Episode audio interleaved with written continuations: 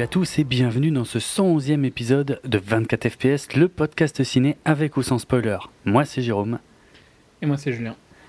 Et on va parler de Spider-Man Homecoming, le nouveau film Marvel. Euh, je même pas le numéro. Marvel-ish, ouais, tiens, on va, expliquer ça euh, à la Marvel en tout cas. Euh, alors, la formule de l'émission, extrêmement classique. Première partie, on va parler un tout petit peu des coulisses, parce que là, il y a quand même deux, trois trucs à dire. Euh, et puis, on donnera notre avis sans spoiler. Et deuxième partie de l'émission, après le signal sonore, là, on reviendra sur les principaux passages du film, avec nos avis et critiques et analyses. Ce qu'on ne fera pas, en revanche, c'est tout l'historique du personnage de Spider-Man, euh, puisque ça a déjà été fait dans notre épisode numéro 55, qui était sorti en 2014. Euh, donc si vous voulez savoir comment est né Spider-Man dans les comics, euh, quelles sont euh, les grandes étapes de son histoire dans les comics, toutes les tentatives, enfin toutes les tentatives réussies ou qui n'ont jamais vu le jour d'adaptation au cinéma, que ce soit la version de James Cameron avec Arnold Schwarzenegger ou le truc complètement foireux où il devait vraiment être une araignée Peter Parker mais avec huit pattes, enfin n'importe quoi, ainsi que nos avis sur euh, Sam Raimi, Mark Webb et tous ces trucs-là, bien que ça, il se peut qu'on en reparle un peu.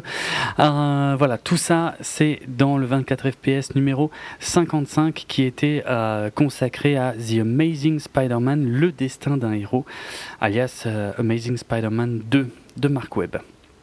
Alors justement, on va prendre ce film-là comme, comme base de départ, puisque Amazing Spider-Man 2 avait eu un, un box-office final de 709 millions de dollars, euh, ce qui était pas mal.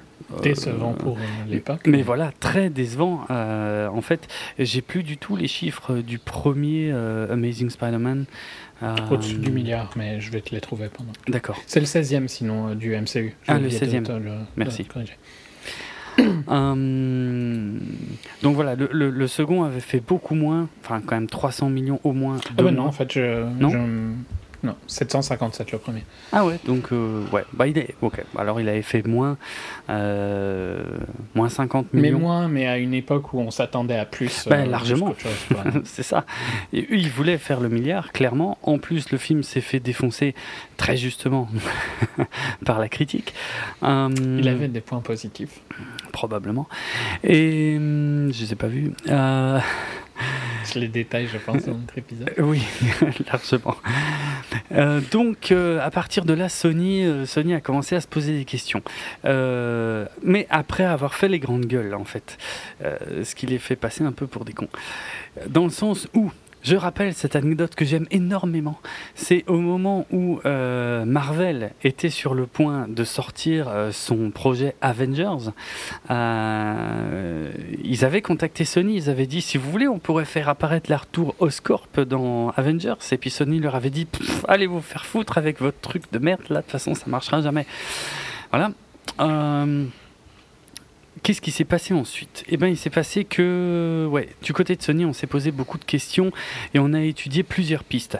Grâce au hack euh, des emails de Sony euh, en 2014, justement, on a su qu'il y avait des négociations entre Sony et Marvel, puisque, alors, je rappelle, alors vraiment pour faire le résumé du résumé du résumé, hein, euh, il y a bien longtemps, Marvel vendait ses licences aux autres studios pour exploiter, donc, enfin, pour en faire des films. avant que Marvel se mette eux-mêmes à faire des films.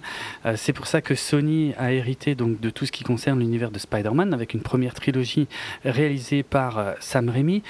Un quatrième aurait dû voir le jour, mais euh, pour des raisons de, de, différents créatifs et surtout de timing, puisque c'est toujours à cause de ce timing finalement que, que, que les films Spider-Man s'enchaînent euh, sans arrêt et que bah, pour les résultats que, qu'on a vus et que, dont on va continuer de discuter ici, euh, si Sony n'est pas capable de sortir un film consacré à Spider-Man avant une certaine date, avant un certain nombre d'années, en fait, euh, les droits reviennent chez Marvel. Et bien sûr, comme il s'agit d'une des principales poules aux odeurs de chez Sony, ils ne veulent pas ça. Donc, à l'époque, Sam Raimi, ne se sentant pas capable de tenir les délais euh, pour réécrire encore et encore euh, son quatrième Spider-Man euh, pour que ça colle avec les désirs de, Sony, il a préféré quitter le navire et permettre ainsi à Sony de rebooter donc la saga avec Mark Webb à la barre et l'autre idiot dans le rôle de Peter Parker, j'ai plus son nom. De toute façon, Andrew Garfield. Merci, voilà, je l'aime pas. et donc, j'en reviens ici. après Amazing Spider-Man 2, Sony se demande quoi faire, plusieurs pistes. Donc, comme dit les hacks de Sony, on apprend qu'ils se rapprochent de Marvel pour essayer de trouver un deal. Euh, à la même époque, ils se sont également euh, rapprochés de, hum, de Sam Raimi. Euh, pour, pour voir s'il était possible que Sam Raimi revienne s'occuper. alors, a priori et malheureusement euh, pas d'un Spider-Man 4, euh, ce que je regretterai euh, jusqu'à la fin de mes jours, mais a priori d'une nouvelle saga consacrée à, à Spider-Man. Bref, tout ça n'a rien donné. Euh, malgré le fait que Sony avait donc annoncé probablement un peu trop tôt hein, euh, euh, que Mark Webb et l'autre, dont j'ai de nouveau oublié le nom, c'est ouf, et je le fais pas exprès. Andrew Garfield. Garfield, merci. donc devait revenir pour The Amazing Spider-Man 3 peut-être même le 4 qui était déjà annoncé également, mais là c'était déjà moins sûr. En tout cas, ils étaient confirmés pour le 3. Euh, il, était aussi question de, spin-off sur les Sinister Six, euh, les méchants, euh, qui devaient être écrits et ou peut-être dirigés par Drew Goddard. Enfin bref, un foutoir sans nom. Ah oui, il y avait aussi un projet Venom, c'est vrai. Mhm. Bref. Comme dit, beaucoup d'annonces euh, qui n'ont rien donné. Euh, Sony en panique complète, euh, qui finit, malgré des premières négociations avec Marvel qui échouent, qui finit quand même par trouver un deal avec Marvel et euh, annoncer en grande pompe que euh, Spider-Man va revenir sous une nouvelle incarnation, mais cette fois en intégrant le Marvel Cinematic Universe. Euh, c'est pour cela que donc Spider-Man Homecoming est le 16e, comme tu me disais très justement, film du MCU. J'ai été Redcon Enfin, Peter a été retcon dans Iron Man 2. En plus, effectivement, euh, ouais, il y avait cette scène dans Iron Man 2 où il y avait un gamin avec un casque d'Iron Man euh, euh, dans, dans, la scène finale qui, qui était sauvé in extremis. Et, et, effectivement, on appelle ça une retcon, c'est-à-dire qu'ils ont annoncé aujourd'hui que ce gamin, c'était Peter Parker c'est facile, hein. c'était un gamin avec un casque, on aurait pu dire n'importe quoi de toute façon, ça pourrait être un Skrull, ça pourrait être n'importe quoi. Du moment que ça colle avec le marketing d'un film à venir, tant mieux. Donc voilà, mais par contre, ça n'a pas été annoncé aujourd'hui, hein. ça date euh, avant la sortie du film. Oui, oui, mais c'était euh, c'était bien ah pratique pour faire la promo. Euh, oui, maintenant qu'il faut promouvoir. voilà, ouais, Spider-Man Homecoming. Alors, ce nouveau Spider-Man, pareil, je ne vais pas rentrer à fond dans les détails parce que c'est des choses qui ont déjà été discutées, notamment euh, au moment de la sortie donc, de, Captain America Civil War, euh, puisque voilà, euh, ce nouveau Spider-Man en fait n'est pas arrivé dans cet univers avec un film qui présente son origin story. Non, il a fait son apparition, vous le savez très bien, donc dans Captain America Civil War, où il venait prêter moins forte au camp de Tony Tony Stark pour euh, lutter contre le camp de, de Captain America. Donc il avait sa jolie petite scène d'introduction, on allait le chercher chez Tante May, comme ça le nouveau Spidey était introduit, Tom Holland, il est très bien, il est très beau, tout le monde l'adore, moi aussi, pour être franc, hein, je, l'aime beaucoup. Euh, et puis Tante May, euh, voilà, comme ça on avait un peu, comment dire, un peu de background, et on a su ensuite que ça allait être John Watts, qui allait réaliser donc le film complet, cette fois, euh, consacré à, Spider-Man. Alors John Watts, je vais peut-être un peu vite, tu me dis si c'est décousu, parce que pour être franc, euh, j'ai l'impression de répéter des choses que j'ai déjà expliquées dix fois. Donc euh, c'est pour ça maintenant je vais aller peut-être plus sur de l'inédit avec, John Watts. John Watts qui est un jeune réalisateur donc âgé de 36 ans il est plus jeune que moi cet enfoiré, euh, qui, euh, dont c'est le troisième long métrage en tant que réalisateur. Les deux premiers étant euh, Clown et Clown en 2014 et Copcar en 2015. Je sais pas si tu as eu l'occasion de les voir. Non, Clown c'est un film d'horreur de toute façon. Oui, oui, oui, c'est un film d'horreur. Copcar pour moi c'est jamais sorti en Europe. D'accord. Euh, ah, mais de toute façon, c'est pas des films dont je me souviens euh, en ce qui concerne leur sortie cinéma. Hein. Je les ai vus euh, en vidéo, clairement, pour préparer cette émission. alors, Clown, effectivement, c'est un film d'horreur. c'est c'est un concept assez bizarre. C'est euh, c'est coécrit hein, par John Watts et, réalisé par John Watts. Euh, c'est en fait c'est l'histoire d'un mec qui euh, pour pour dépanner pour l'anniversaire de son fils suite à l'annulation du clone qui, était censé se pointer va mettre un va mettre un costume de clone le, premier qui passe. mais pour une raison, ouais, non, je vais pas trop en dire parce que j'ai vraiment apprécié de découvrir le truc. Pour une raison extrêmement bizarre. Et il n'arrive plus à enlever ce costume en fait.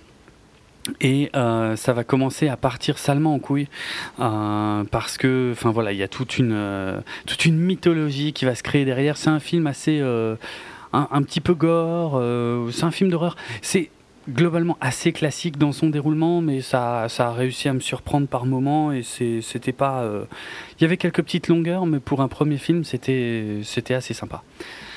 Un Copcar, par contre, je te le recommande euh, assez chaudement. Ouais, non, ça, j'avais vu, mais c'est vrai que c'est, c'est typique de. C'est bien. Quand j'ai pas vu au ciné, je, je vois. Oui, oui, je sais.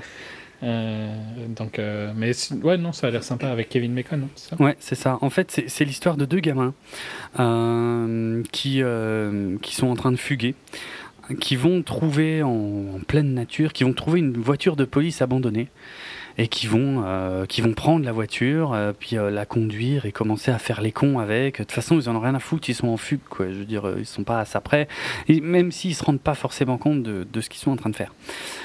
Or, il s'avère que cette voiture de police appartient donc à, bah, un policier, forcément, interprété par Kevin Bacon, qui est pas vraiment l'employé du mois, bien qu'étant le shérif local. Hein mais qui est un mec euh, sacrément tordu et qui euh, va tout faire pour retrouver sa voiture de police, euh, tout en se débrouillant pour que évidemment personne y compris si possible les gamins, ne sache ce que faisait cette voiture à cet endroit et qu'est-ce qu'elle implique. Voilà. Je vais pas développer plus. C'est pareil, c'est un film assez surprenant. Là, c'est encore une fois coécrit par Christopher John Watts. Et c'est assez surprenant, c'est très violent. Euh, et, déjà, moi, je trouve un, point commun en fait euh, dans, ces trois premiers films finalement de donc euh, Spider-Man compris hein, de John Watts, c'est le fait que ben, ben il aime bien avoir des jeunes enfants, quoi. Je veux dire, il, raconte des histoires inattendues. En tout cas, pour les deux premiers, il va raconter des histoires assez inattendues, sans hésiter à mettre des enfants là au milieu, à des, dans des situations dans lesquelles on, généralement on met pas des enfants dans des films. Quoi. Mhm. Même dans Clown, hein, franchement, euh, ça a beau être un film d'horreur, c'est pas si courant que ça, il me semble, que euh, voilà, on euh, ouais que parce que le, clown forcément, ben sa cible, on va dire, ce sont les, les enfants quoi, donc euh, on s'attaque plus à des ados, des trucs comme ça, c'est beaucoup plus classique dans le cinéma d'horreur. Euh, le, fait qu'il y ait des enfants, ça crée un truc un peu différent. Et là, c'est pareil, quoi, ce flic complètement euh, taré, corrompu, machin, qui, qui, veut s'en prendre à des enfants qui sont au final juste des enfants en train de faire des bêtises. Bon, des bêtises assez graves pour certaines, hein, mais, des bêtises quand même. ben, c'est pas courant. Et pour ces raisons, je suis tenté de de penser que, que, ça fait partie de, de, ce qui a été retenu, en tout cas pour, euh, pour sélectionner John Watts au, poste de réalisateur de, de Spider-Man Homecoming, quoi. Son aisance probablement avec les jeunes, euh, les enfants ou, ou, les adolescents, quoi. Ce qui, Pourquoi euh, pas? Ouais, ce qui. Il sort un peu de nulle part quand même, tu vois, globalement. Ouais, mais ouais, mais. Mais ces deux premiers films il sont pas mauvais. De toute façon, il, il rentre dans le calque, donc. ouais.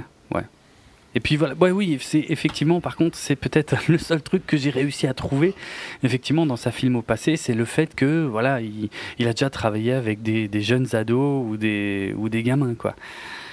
Mais effectivement, à part ça, je vois pas. je vois pas trop euh, d'où ils l'ont sorti.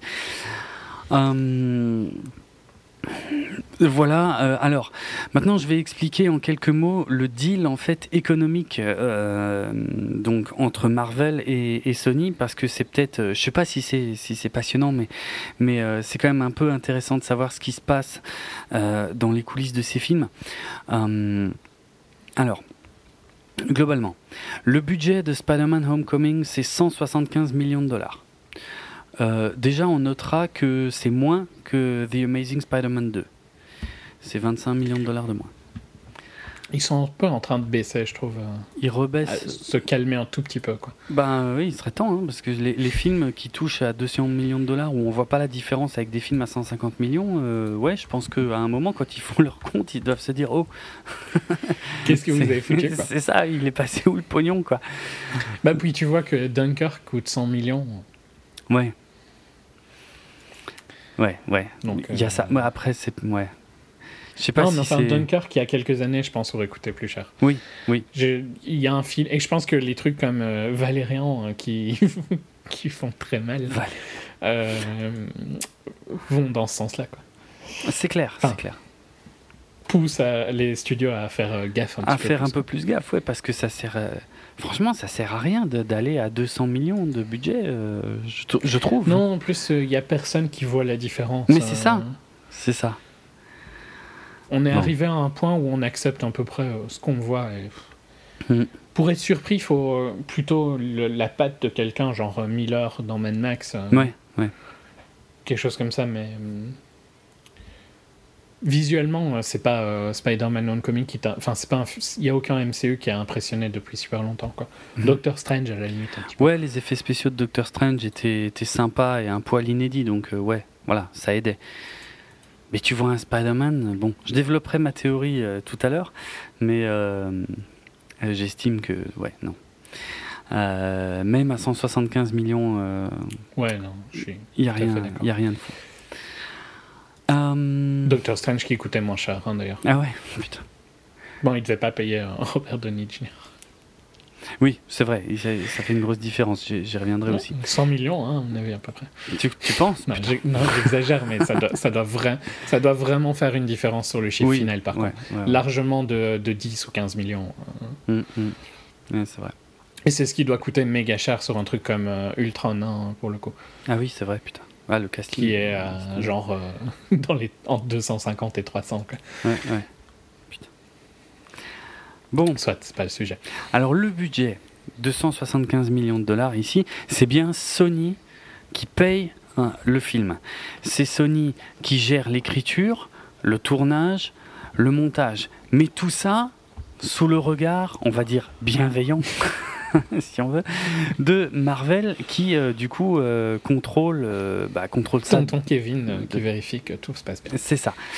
mais c'est bien Sony qui paye pour le film et qui va récolter également 100% des recettes du film. C'est super important parce que euh, c'est quelque chose qui a déjà euh, qui a déjà changé avec le temps. Il, s'avère qu'à l'époque, euh, par exemple de Sam de Sam Raimi, en fait, les contrats étaient différents et ils avaient été d'ailleurs refaits pour la, période Mark Webb. Mais donc à, l'époque de Sam Raimi, en fait, Marvel touchait 5% des revenus du film, mais seulement la moitié des revenus des produits dérivés. Ce qui a changé, alors il n'y a pas que ça, hein, parce que j'espère que ça va pas être trop complexe, mais ce qui a changé, c'est que maintenant, donc euh, Sony paye pour faire le film, Sony engrange toutes les recettes. Par contre, Marvel, eux, vont engranger toutes les recettes du merchandising, des produits dérivés. Ching ching. Voilà. Mais ça, pour être Spider-Man, quoi, en plus. Hein. Oui, Spider-Man, voilà, c'est ça. Il n'y a rien de plus gros que Spider-Man. C'est clair. C'est clair. part Star Wars. Hein. Mm, peut-être genre Cars ou, euh, ou Frozen, un truc du style, mais je veux dire, Spider-Man chez les comics, pour les gosses, il n'y a rien de plus gros. C'est clair. Euh, même si, pour être tout à fait franc, mais là j'ai pas d'infos précises. Je me demande si c'était pas déjà le cas euh, pour les Amazing Spider-Man en fait. Je me demande si c'était pas déjà Marvel qui engrangeait tout euh, sur le merchandising. Mais j'en suis pas sûr à 100%, j'ai pas l'info, tant pis. Bon. Maintenant, il y a quand même une donnée qui a changé, que, parce que euh, tu vas me dire là, qu'est-ce que Sony gagne en fait? Bon, déjà Sony gagne à être intégré au MCU et à s'en servir pour son marketing, ce qui est quand même pas rien. on y reviendra aussi il gagne euh, Tony Stark euh, dans le Voilà, c'est exactement ça. En fait, c'est oui, c'est ça que j'appelle être intégré au MCU. C'est Tony Stark en fait. Euh, mais il y a un autre en fait, une autre donnée financière qu'on ignorait, il me semble jusque là. C'est qu'en fait, Sony, en tout cas pour les films de Mark Webb, Sony devait payer 35 millions de dollars à Marvel par film pour, en quelque sorte, avoir le droit de faire le film, bien qu'ayant le contrat euh, qui l'autorise à exploiter la licence. Mais il y avait comme ça un espèce de droit d'entrée de 35 millions de dollars à payer d'office euh, à Marvel pour faire euh, les films. Donc c'est toujours ça en moins au niveau des recettes. Là, ce qu'ils ont réussi à négocier, en fait, parce que soi-disant, la, grosse info qu'ils essaient de nous faire avaler par rapport à ce nouveau deal là, de, de Spider-Man Homecoming, c'est qu'en fait, il n'y a aucun échange d'argent. Hein, c'est-à-dire que euh, personne n'a payé l'autre pour obtenir quoi que ce soit. Euh, donc euh, Sony paye son film et Marvel se fait du pognon sur le merchandising. Mais ils nous ont pas trop parlé de cette histoire de 35 millions de dollars. Et en fait, c'est là que Sony a réussi à négocier un nouveau truc. C'est que ces 35 millions de dollars, on va dire, de location euh, qui devaient payer pour faire chaque nouveau film, euh, ils ont réussi à rajouter une clause qui dit que si Spider-Man Homecoming arrive à faire un box-office supérieur à 750 millions de dollars, alors ils sont exonérés de ces 35 millions de dollars de, dollars de location. D'où... Et je pense qu'ils y arriveront, personnellement. Mais tard. Ça va être... Euh, mais juste parce que je pense que la Chine leur donnera au minimum 200. Ah, tu penses Autant que ça Ouais, ça me paraît réaliste. Hein. Pendant que tu discutes, si tu veux, je peux regarder combien Fast euh, a donné en Chine, mais c'est mhm. énorme, je pense. D'accord. 200, euh, ça me paraît réaliste pour. Euh, parce que moi, moi je vois que on est, ça fait quoi, trois bonnes semaines que le film est sorti. Trois semaines. Donc il ce sera son quatrième week-end aux États-Unis. Ouais. Il va, il va passer euh, les 600 millions à son quatrième week-end, mais c'est vrai que sans la Chine. Il fera encore au minimum 30 aux US. Hein. Ouais, bah c'est ce que je dis. Donc il, il, arrivera à passer les 600 Pas millions. Pas ce week-end-ci, hein, je parle, mais. Ah ouais. Dans le futur, quoi. Mais donc, je pense qu'il arrivera à 650 avant, euh, avant la Chine. Donc ça veut dire qu'ils ont juste à faire ça en Chine. C'est jouable. Hein. C'est jouable? Ok. Ça me paraît vraiment jouable. Mais par contre, c'est jouable, mais on est bien d'accord que ce qui est intéressant dans ce qu'on dit là, c'est que Amazing Spider-Man 2, lui, avait fait 709, et là, on est en train de spéculer sur le fait que euh, Homecoming, lui, arrivera probablement de justesse à atteindre les, les 750. Donc finalement, pas beaucoup mieux. Donc tout ça, pour ça, ils doivent quand même être un peu déçus, je pense. C'est pas du tout ce qu'ils en attendaient. Je pense que là, Sony, euh, en alliant sa poule aux odeurs avec la force de frappe euh, qui est devenue le Marvel Cinematic Universe, eux, ils se disaient que c'était le milliard assuré en un claquement de doigts. On en est loin, quand même. Ouais, en fait, on voit quand même qu'il y a un public qui est, euh, marchand de Spider-Man parce que il a fait un super bon week-end d'ouverture mm-hmm. Dans les meilleurs de l'année aux US, hein, je parle. Euh, vu qu'il est pas sorti, il est sorti en décalé, je pense, euh, sur tous les marchés. Ouais. Et c'est juste qu'en fait, le public qui pensait, à mon avis, être le public des films de super-héros, il, est, il le pensait trop large. Et on est sur le public de films de super-héros sur les chiffres de Spider-Man, là, je pense. Hmm, Donc, oui. Je pense que c'est ça qui va devenir la norme, quoi. Ah oui, ça, je suis bien d'accord. Mais le, le, problème, c'est certains films qui ont, qui ont claqué le milliard. Euh, Mec 2 hein, cette année. Ouais, bah, ouais, voilà, moi je parlais pas de cette année justement, je parle de films de super-héros qui ont dépassé le milliard et qui ont euh, euh, donné l'illusion que ça pourrait être une nouvelle norme alors que c'est pas ça la norme. On est bien d'accord? Ouais, puis il y a une fatigue de la franchise, je pense clairement, qui, euh, qui est arrivée chez nous il y a quelques temps et qui arrive chez les gens normaux. Je mets des guillemets, c'est pas du tout péjoratif. Juste que quand tu vas voir moins de films, c'est logique que la fatigue de, de, des trucs que tu vois en permanence arrive un peu plus tard. Mhm. bah voilà, elle est chez tout le monde maintenant, donc je pense que voilà on est sur euh, un nouveau marché. Après, je pense qu'ils vont être moins déçus justement parce que sur ce nouveau marché, ça reste le septième film euh, de l'année. Tu vois, c'est pas non plus euh, choquant, quoi. Mais je, suis d'accord qu'ils peuvent être un peu déçus. Peut-être qu'ils s'attendaient à un milliard grâce au, lien d'Iron Man. Ah, c'est sûr. Peut-être qu'ils auraient dû mettre plus Iron Man alors dedans. Parce qu'au ah, final, il n'y est pas vraiment. Quoi. Ben, au final. Oui, non, je dis pas spécialement d'un point de vue pour nous. J'ai compris, oui, oui. Je dis juste. Hmm. Peut-être que tu vois, le bouche à oreille aurait mieux marché sur euh, les gens qui s'en foutent plus si euh, Tony Stark était plus là. Est-ce que, est que Tony Stark vend encore autant que ça? Je commence. Je sais pas en fait. Je commence peut-être que peut-être que plus trop. Pendant longtemps, il a, il, a quand même vendu énormément. C'est sur lui que portait le MCU. Ouais. Donc euh, peut-être que c'est en train de se réduire aussi. Hein. Peut-être que les gens en ont un peu marre aussi de même de lui quoi. Je suis vraiment curieux de voir euh, les résultats de Ragnarok qui est complètement différent quoi. Ouais. Et qui ose aller vers quelque chose de différent. Voir si ça aide euh, la fatigue de franchise ou bien si euh, c'est un film qui fera 500 millions quoi. Ouais, je sais pas. Je sais pas tout cas, moi, je, l'ai déjà dit plusieurs fois, euh, depuis maintenant euh, facile un an et demi, euh, je suis, je fais partie justement de ces gens qui sont complètement fatigués par le Marvel Cinematic Universe. Ça me fait plus du tout rêver. Ils m'ont même, enfin, ils m'ont saoulé, quoi. Je veux dire, Spider-Man Homecoming, je l'attendais pas du tout. J'en ai plus rien à foutre en fait. alors que. Pourtant, enfin, moi, je sais pas toi, mais moi, ma salle était remplie. Hein. Euh, j'essaie de réfléchir quand j'étais le voir, mais ouais, je crois qu'il y avait du monde, ouais. Et ça faisait longtemps que j'avais pas vu ça, ça. Ouais. Ouais, bon, c'est des films qui continuent de, ouais, ouais, de cartonner. ça reste des gros films dans tous les cas. mais c'est logique que ça descende, quoi. Et après, je pense qu'ils vont ajuster leurs attentes. Hein, mhm. Pour, euh, de toute façon, euh, ça reste des films rentables hein, dans tous les cas. Et euh, oui, oui, un peu moins en marketing, un peu moins en budget, euh, hum. ça reste euh, des gros bénéfices. Un peu moins en Tony Stark. oui, c'est clair. alors qu'il faut voir aussi tout l'argent qui se font à côté. Oui, oui, bien sûr. Hum. au niveau des points intéressants en fait du, du, du développement de, de Spider-Man Homecoming, on peut par exemple mentionner, encore que finalement euh, maintenant c'est presque ça me fait presque chier en fait euh, qu'ils nous aient martelé avec ça. C'était John Watts qui tenait absolument à avoir un esprit à la John Hughes. Euh, il a fait tout, tout, le casting, enfin tous les jeunes en tout cas, il leur a fait regarder tous les films de John Hughes. il y tenait vraiment.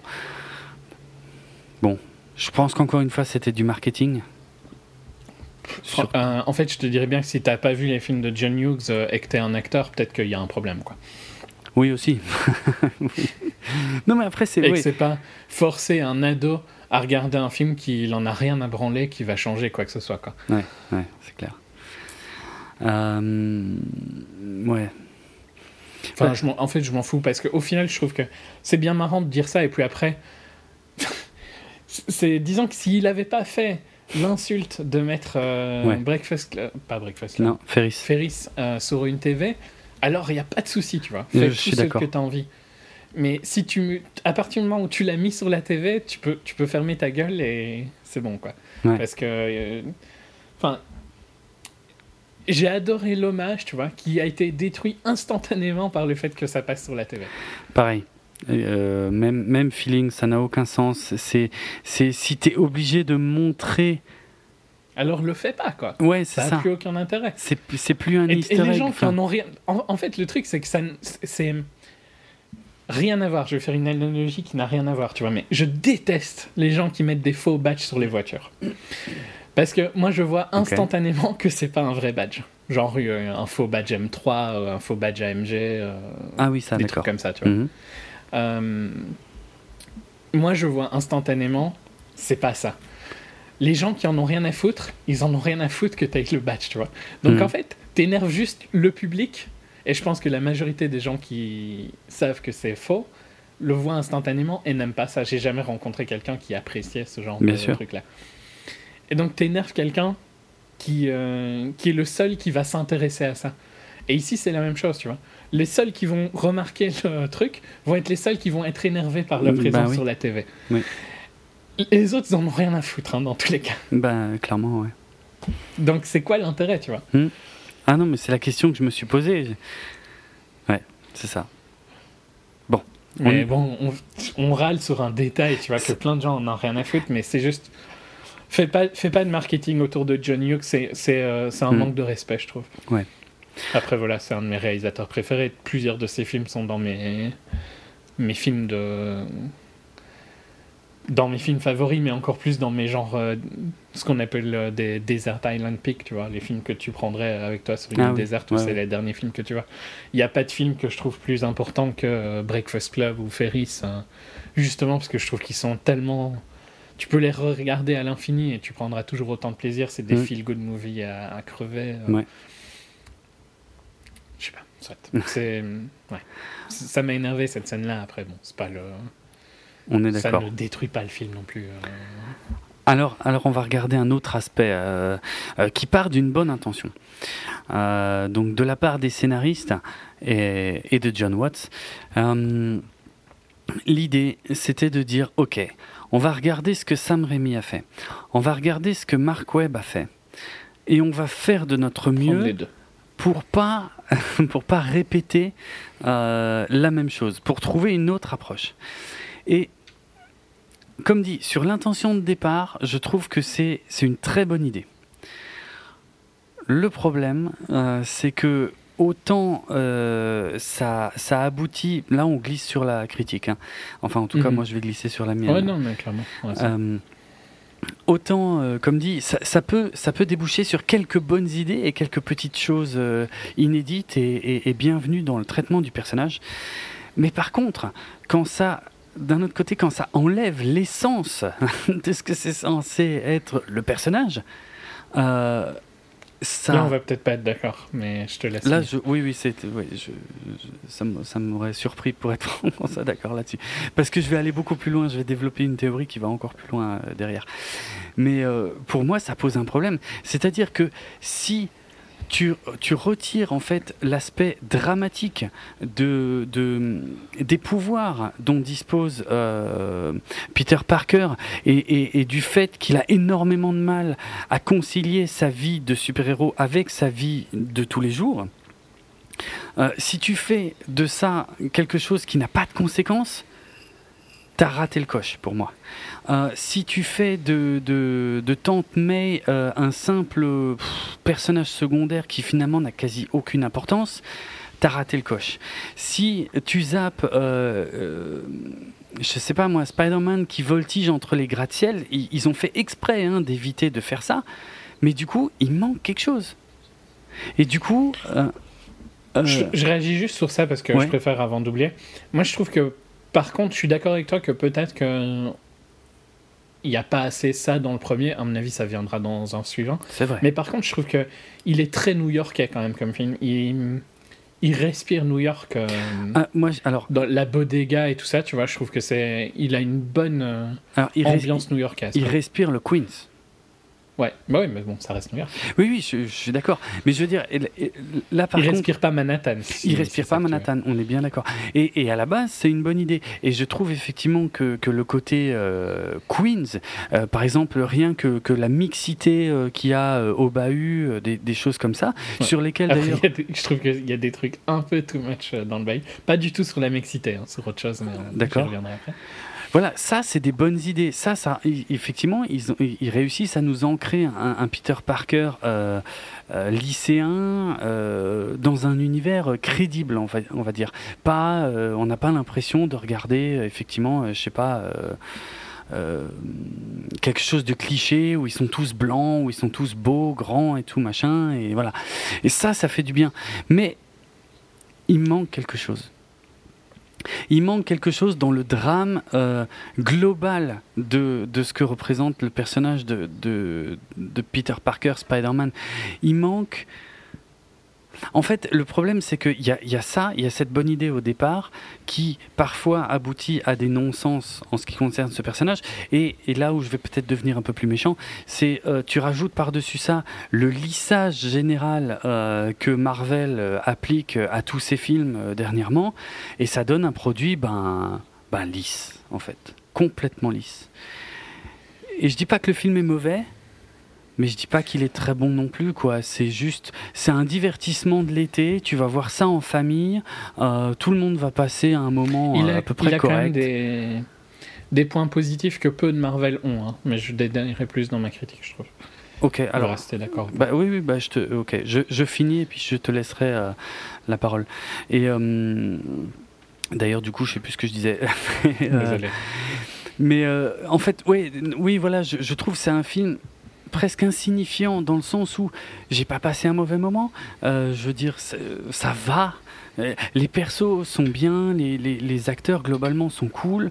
Euh, euh, les moments qui étaient dans les bandes annonces, euh, ok, euh, sont, sont pas dégueux. J'ai quand même un gros bémol sur la réal de John Watts en ce qui concerne les scènes d'action. Ça m'a pas trop choqué sur la plupart des scènes d'action, sauf sur la dernière où c'est une catastrophe visuelle. Je trouve on comprend rien du tout à ce qui se passe. Ouais, J'ai lu des gens qui aimaient bien.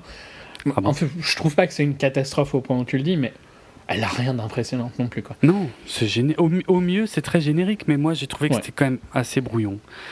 Euh, et voilà, et c'est un film, enfin, je ressors, et puis euh, la meilleure chose qu'on puisse se dire en sortant de là, c'est bon, bah, c'est quoi le prochain Marvel, quoi.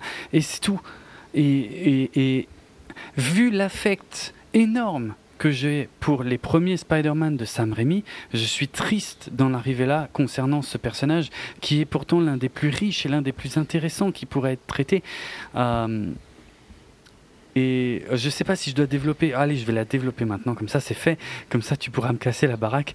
Euh, la théorie que j'en viens à débloquer, développer euh, par rapport à ça, c'est que c'est pour moi la confirmation ultime que Sam Raimi a fait les meilleurs films qu'on pouvait consacrer à ce personnage et qu'il a euh, qu'il lui a appliqué le meilleur traitement qu'on pouvait lui appliquer.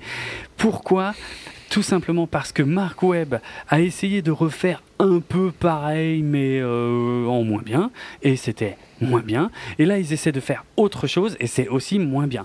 C'est, pour moi, c'est la, c'est la, je sais pas, la parfaite démonstration que les films de, de Sam Raimi sont des chefs-d'œuvre absolus, et que finalement, euh, bien sûr qu'il existe probablement plusieurs façons de traiter Spider-Man au cinéma, probablement pas autant qu'il n'en existe pour un personnage comme Batman par exemple. Mm. Je pense pas que le Dark Grim va spécialement à ouais, Spider-Man, je pense qu'il doit rester léger. Ouais, je, je suis assez d'accord et, et, et, voilà, et, et c'est Sam Raimi, c'est le seul qui a touché juste en fait, et on n'arrive pas dommage à qu'il faire avait des mieux. mauvais acteurs quand même. Je ne réagirai pas à ça et on ne, on ne peut pas faire mieux et ils ont beau essayer d'éviter de refaire tout ce qui a été fait, comme dit, quand Mark Webb le refait, il le refait moins bien, et quand eux font autre chose, c'est moins bien en aussi. Différent. Ouais, en différent. ouais, mais c'est quand même moins bien au final, quoi. Donc euh, voilà. Bon. CQFD. Je commence ma défense. Je t'en prie. Non, Mark Webb, euh, je suis d'accord que globalement les films avaient des gros problèmes de scénario.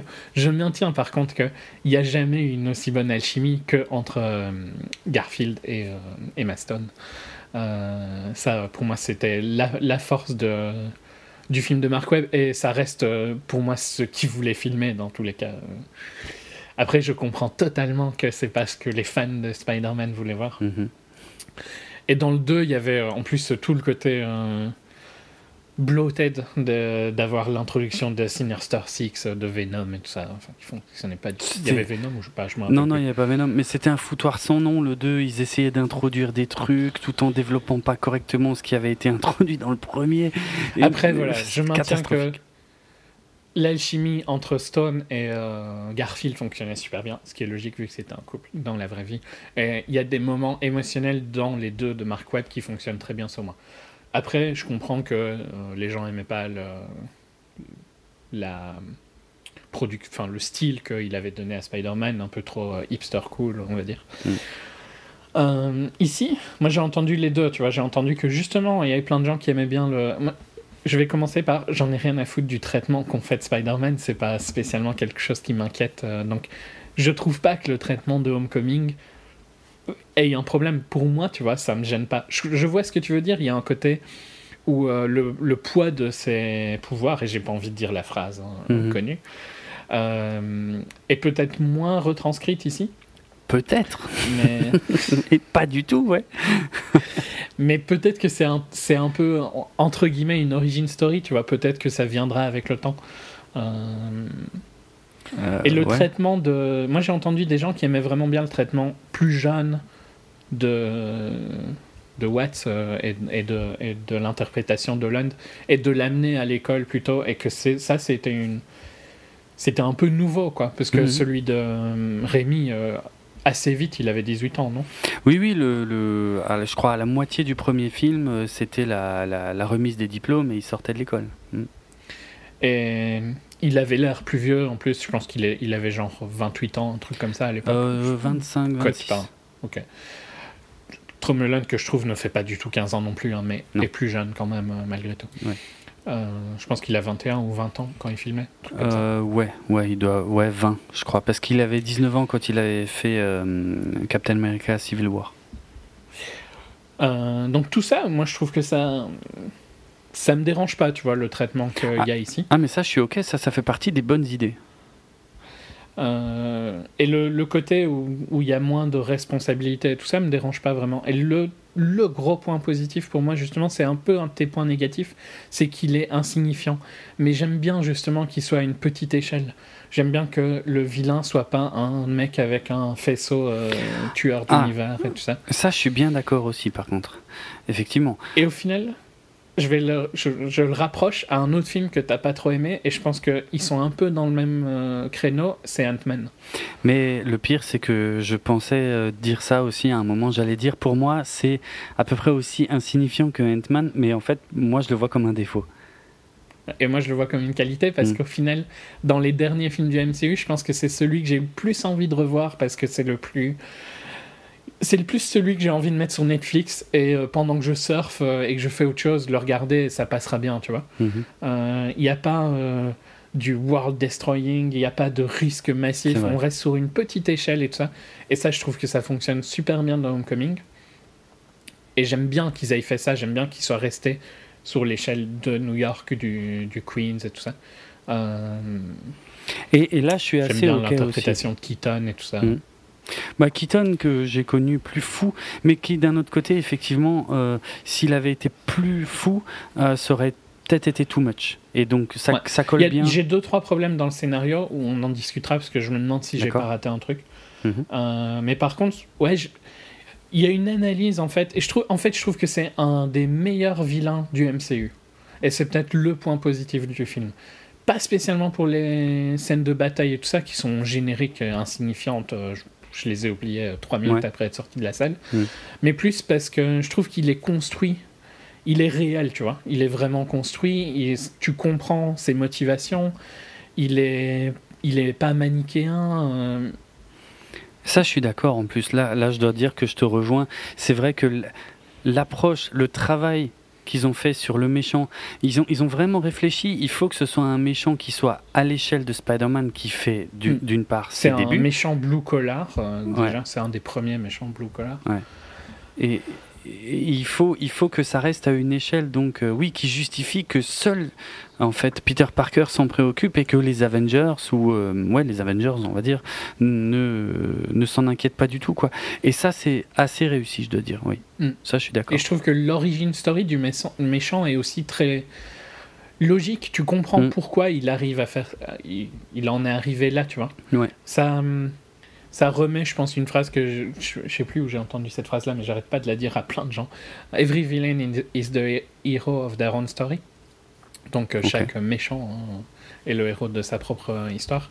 Et je trouve que c'est une bonne manière de voir le film, tu vois, parce que tu peux filmer un film sur Keaton où c'est le héros. Hein. Euh, oui. Et les Avengers, c'est les méchants. oui, oui, tu, oui, tu pourrais. Y a, ça, t'as pas besoin de changer tellement de trucs, tu vois. Mhm. Euh, je développerai plus dans un partie spoiler pourquoi je pense ça. Mais donc ça, c'est vraiment les points positifs. Après, je trouve que il euh, n'y a pas d'alchimie entre euh, quasiment aucun des personnages en fait. Ça, c'est vrai. Il y a une tentative de romance qui marche pas du tout, dont on se contrefout. Et ça, c'est l'autre truc. Je trouve que la fille, elle prépare euh, l'Homecoming Dance. C'est une senior et elle fait de l'AK Décathlon. Euh, et, elle ressemble à une cheerleader. Il y a un truc que je trouve pas super réaliste dans le mix. Ouais. Euh, ils ont en fait, ils, ils, veulent rendre les nerfs trop cool, je trouve. Et au final, ça, c'est presque too much, quoi. Parce que ça va. Je comprends que vous étiez nerd et euh, on était plus nerd qu'autre chose, euh, que soit toi ou moi, hein, mhm. euh, quand on était à l'école. Mais c'est pas pour ça que vous devez embellir le truc, tu vois. C'est clair. C'est un peu, je sais pas, ouais, ça m'a un peu dérangé. J'ai bien aimé la mixité, hein, par contre, qui représente bien comment serait une école dans les Five Boroughs de, de, New York. Mhm. tout ça, c'est positif, c'est juste que je trouve que c'est un peu too much. Hein, leur groupe, quoi. Je trouve fonctionne pas vraiment, surtout elle. Et je, trouve vraiment que l'alchimie fonctionne pas trop. J'ai bien aimé un traitement qu'elle a vers la fin du film, je développerai dans la partie spoiler, qui je trouve est réaliste et qui est assez triste euh, au final. Mais par contre, ouais, entre eux, ça va pas, quoi. Ça, ne, ça prend jamais. Ouais, on est bien d'accord. Et je sais pas si je dois parler de d'initial dont on entend à la fin du film, mais que je trouve aussi super chelou. non, mais je, enfin, sans détailler, euh, effectivement, je dirais que le personnage, effectivement, qui est interprété par Zendaya, euh, une jeune star de, de l'écurie Disney dont j'avais jamais entendu parler jusqu'ici, euh, elle, elle, je l'ai trouvée géniale. Mais elle est, elle est, elle est presque trop géniale par rapport aux autres. Elle est un peu hors du film. Ouais, elle est un peu hors du film, c'est ça. Et elle, c'est la plus John Hughes de la bande, effectivement. C'est clairement. elle, elle est clairement John Hughes. Voilà, elle... à mon avis, elle aimait bien les films de John Hughes avant d'aller. c'est clairement. j'en sais rien, mais, elle, a, elle a clairement ce feeling-là. Eh, c'est Allison de Breakfast Club, quoi. Clairement, mais à 200%, mhm. c'est la même. Et c'est probablement pour ça que je l'ai kiffé, parce que, parce que j'adore Allison de, de Breakfast Club, qui est un personnage qui me parle beaucoup par rapport à ma jeunesse et tout, mais c'est vrai que ouais, elle est tellement bien que, et les autres sont tellement lisses qu'il y a un truc qui est bizarre en fait. C'est, tout ça n'est pas très cohérent. Euh, pareil, j'aime bien euh, j'aime bien le traitement euh, un peu original qu'ils ont apporté au personnage de Flash Thompson, qui, est généralement, qui est normalement un peu l'opposé de Peter Parker, hein, euh, donc quand ils sont à l'école, qui est aussi un peu son ennemi, enfin son ennemi, justement à l'échelle de l'école en fait quoi. Puis Flash Thompson est euh, globalement tout ce que Peter Parker n'est pas. Normalement Flash Thompson est sportif, il est cool, il est bien vu, voilà un joke. alors que, que, Peter Parker est, un nerd que, que, tout le monde euh, ignore quoi. Euh, pareil, il y a de bonnes idées, tu vois. Il y a hum, ouais et en même temps tu trouves pas que justement c'est un peu mais c'est too much aussi. Voilà, c'est un peu comme la, la, fille qui genre elle n'avait pas besoin de d'être la fille qui prépare le homecoming dance, tu vois. Ouais. Je trouve que c'est juste, tu veux en mettre trop, quoi. En fait, dans, ce, dans leur univers, il y a que des nerds. Hein. Euh, oui, euh, c'est vrai. Tony n'est pas du tout un, je trouve, un parallèle euh, ou, ou, plutôt un antagoniste à, à Peter parce que c'est juste Peter en, moins bien mais plus riche, quoi. Ouais. Parce qu'il est, il est, il est pas plus sportif que Peter, tu vois. Il est moins intelligent que Peter. Hmm. Donc, en quoi est-ce que il est juste un peu plus cool, mais tu sais pas vraiment pourquoi il l'est, à part qu'il a été écrit plus cool, quoi. Ouais. Parce que, enfin, entre les deux, euh, Tom Holland est plus cool dans la réalité. ouais.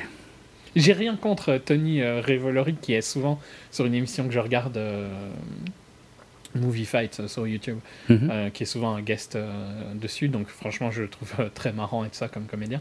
Euh, mais enfin, entre les deux, t'es bien d'accord que Tom Holland euh, a un peu plus de présence. Euh, oui, oui, Donc, bien sûr. Tu trouves pas qu'elle est écrite, quoi, la... Son co- le côté cool de euh, Flash, Ah ouais, non, plus mais... que réaliste Ah oui, non, non, mais clairement, clairement. Je veux dire, euh, c'est. Oui, non, non. Je trouve pas que par contre ce Flash euh, est réaliste. Ça, je suis bien d'accord. Je trouve l'idée intéressante, en fait, de Mhm. Ouais, caractériser. Flash Thompson différemment, mais effectivement, c'est. euh, Ils grossissent tellement Est-ce qu'il y trait besoin que... que. Peter soit le meilleur de l'équipe d'AKDK Je trouve pas spécialement que c'était indispensable, tu vois. Par exemple, ouais. Peter aurait pu être euh, moins bon que Flash, hein, aurait pu avoir un...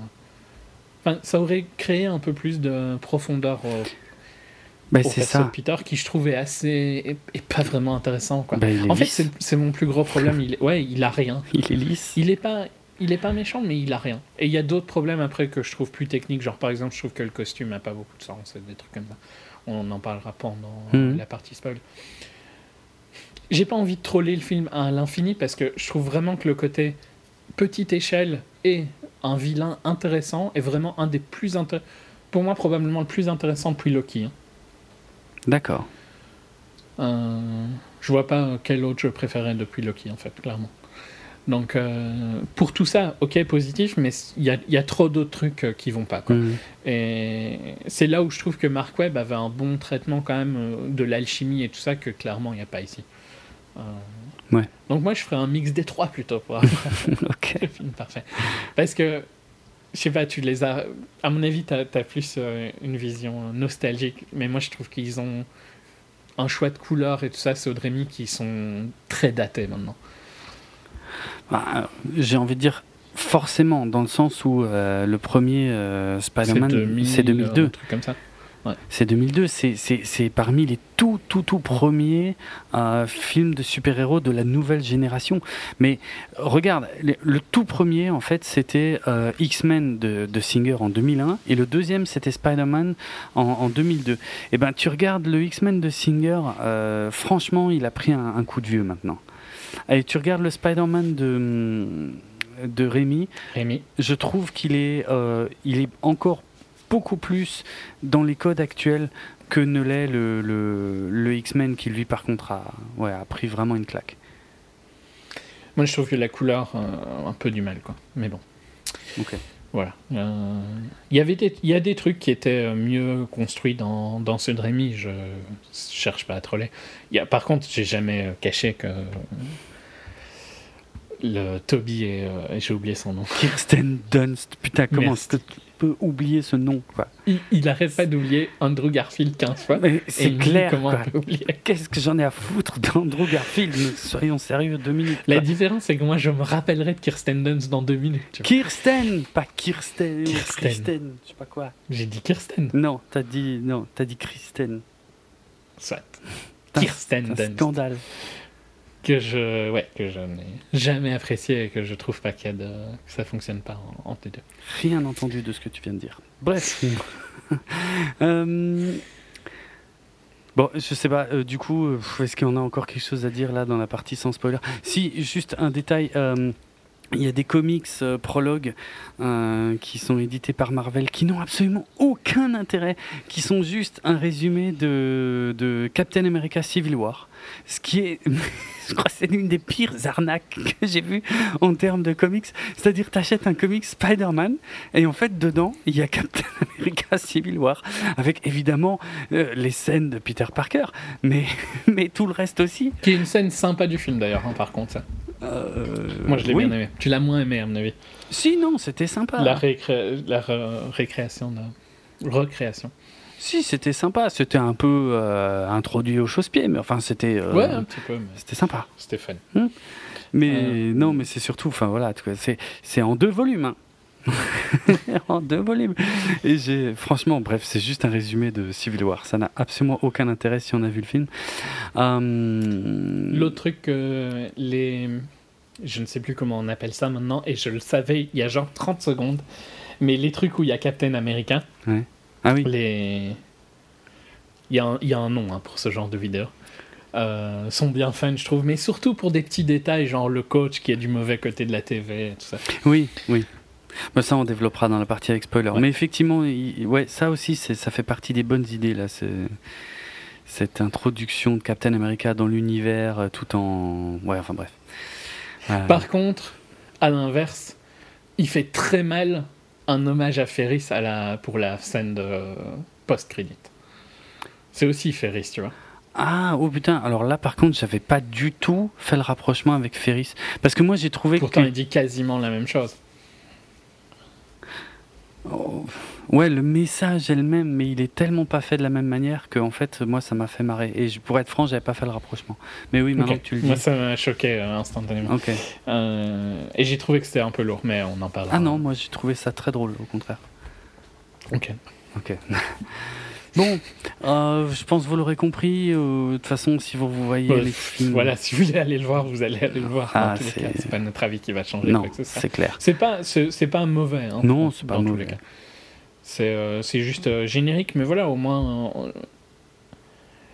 ça a au moins la décence d'être petit, quoi. Et comme pour Ant-Man, moi, c'est quelque chose de vraiment positif, qu'à mon avis, je, je qui est, qui est un, un, point qui a beaucoup plus d'importance pour moi que hmm. pour toi, vu que j'ai beaucoup plus apprécié Ant-Man, justement. Ok. Ouais. On est vraiment dans la même euh, mentalité de film, je trouve. C'est vrai, ça je suis bien d'accord, par contre. Hmm. Donc si vous avez bien aimé, je pense que vous aimerez bien. Et si vous n'avez pas aimé, il y a peu de chance. Ok. Allez, on passe au signal sonore qui va démarrer la partie avec spoiler. Alors, euh, on notera euh, par exemple dès le début du film que en fait on commence pas tout de suite avec le logo Marvel.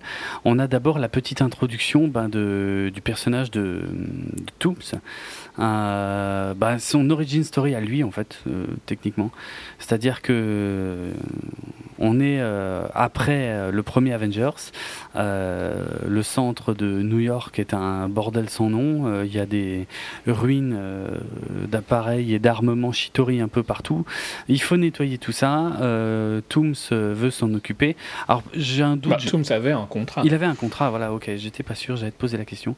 Euh, mais il se fait dégager par, par Damage Control, qui est une entité qui existe dans les comics. Hein. Euh, qui est dirigée comme une femme, euh, par une femme, pardon, euh, comme, comme on peut le voir ici, et qui appartient de loin à Tony Stark, comme dans les comics. et en gros, il, bah, ça le fait chier. Il vire Tooms. Ouais, mais enfin, moi je trouve que c'est important parce que ça. Oui, oui. On, on, a donc là un perso blue collar vraiment jusqu'au sang, en dehors du fait qu'il a une maison à plusieurs millions de dollars. Mhm passons sur cet aspect-là que j'ai trouvé un peu chelou. Euh, oui, c'est vrai. Mais on, on... mets-toi dans, la, dans sa situation où il vient de prendre des risques financiers, on le vire et il se fait virer par un mec qui va profiter des dégâts qu'il a causés lui-même. Tu vois. Hum, hum, on est totalement dans un univers où Stark c'est Trump. Hein, c'est vrai. non, mais c'est vrai, c'est vrai. Et c'est là où je trouve que Tooms est super intéressant comme, euh, comme perso, justement parce que ses motivations et, même je trouve sa manière de faire, tu vois, c'est pas c'est pas un super vilain quoi. Au final, il fait des trucs assez petits et tout ça. Il va mhm. juste être emmerdé par Spider-Man quoi. Euh, il essaye juste de, de vivre un peu euh, du bordel que les Avengers se créent. Euh, à répétition. Et en restant justement, comme tu le soulignais bien dans la première à partie, à une petite échelle. donc, Il ne cherche pas à devenir le maître du monde, quoi. C'est vrai cherche juste à gagner un peu de thunes. C'est vrai. Euh, d'ailleurs, euh, Michael Keaton a bien failli pas jouer dans le film. Euh, je vais le placer maintenant parce qu'il avait été approché donc pour jouer, mais il pouvait pas parce que le planning au départ collait pas trop avec le, bah, le planning du tournage de, du film The Founder, le fondateur. Et en mm. fait, c'est quand il y a eu un changement de planning qu'il a finalement pu confirmer sa présence pour interpréter euh, le vautour, je vais le placer maintenant aussi, euh, le vautour donc euh, qui a été introduit dans les comics en 1963, donc très très tôt. le vautour hein, qui fait partie des, des, méchants principaux de l'univers Spider-Man, mais un des rares qu'on n'avait pas encore vu au cinéma, même s'il y avait, y avait des projets depuis longtemps. Hein. Sam Raimi avait justement un vautour prévu pour son Spider-Man 4 avec John Malkovich normalement dans le rôle. Qui d'ailleurs physiquement a plus la tête du vautour des comics euh, que euh, cette, cette réinterprétation euh, slash modernisation qu'on peut voir dans Homecoming qui est, qui est bienvenue hein, d'ailleurs. Ah parce que très bien géré. Ouais, c'est clair, il a en fait, c'est quoi il, il, a, il, a, utilisé finalement, il avait pu garder quelques-unes des technologies qu'ils avaient trouvées. Il s'en sert pour fabriquer des armes et en fait, voilà, il, bah, il trafique. Euh, il essaie de, de, de rechoper au marché noir, je pense, euh, comme ça, des trucs qui traînent à droite à gauche, qui, comme tu le disais, qui sont laissés par les Avengers ici et là. Et, euh, les, les, miettes de pain des, des billionnaires. C'est ça. Et il s'en sert pour fabriquer des armes et puis voilà faire son faire son beurre avec ça. Et donc il s'est construit un, évidemment un costume volant. Euh, avec des yeux euh, verts euh, et puis les comment le col. Ça c'est une super bonne idée hein, le comment mhm. sa veste qui est une veste d'aviateur donc qui a un gros col et du coup qui bah, qui ressemble en fait visuellement un peu au vautour des comics en, vachement moins ridicule quoi. Non franchement je trouve que ça ça fonctionne vraiment pas mal hmm. lui. Je, trouve que tu te mets vraiment à sa place et c'est très logique en fait ça, je suis ok, ouais. Mais par contre, pour moi, plus tard, ça va poser des problèmes en fait. Il y a un moment, il va y avoir des problèmes d'échelle justement, euh, parce que je, je, suis complètement ok sur je suis un peu d'accord. Il y a deux trois trucs euh, qui, ne fonctionnent pas dans le scénario, par... mais globalement, tu vois, ça reste, ça passe quoi. Mais il faut un peu stretcher. Euh, ta suspension of disbelief. Ouais, c'est ça, c'est ça. Parce qu'il y a des moments où ils vont en faire. Je parle bien comme Van Damme aujourd'hui. Hein. C'est clair. c'est cool. Quoi. Désolé. Euh, qu'est-ce que je voulais dire? Euh, Oui, euh, du coup, oui, parce qu'il y a des moments en fait où on va le faire vraiment passer pour un pourri absolu, un mec totalement sans cœur, alors que a priori c'est pas le cas, et ça va créer des, à mon avis, des contradictions, surtout vers la fin du film.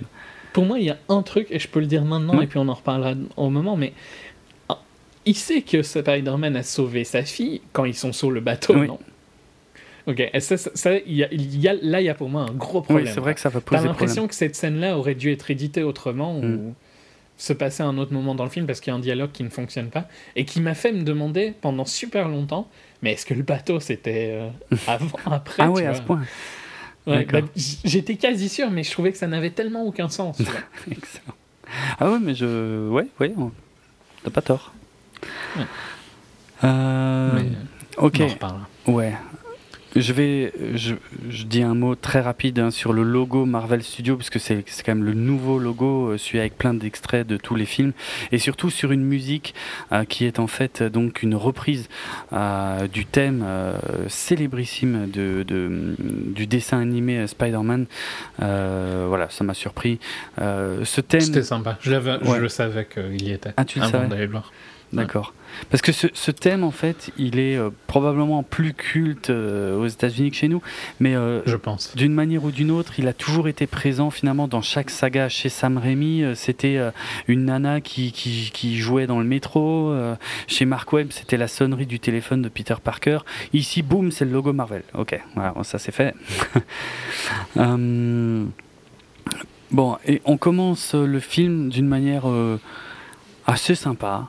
Euh, histoire de bien choper le public euh, adolescent actuel aussi, mais après tout, pourquoi pas, hein, où euh, on a en fait bah, les événements de, Captain America Civil War vus par les yeux de Peter Parker qui filme tout façon vlog avec son téléphone, sachant qu'il pourra le diffuser à personne, mais voilà.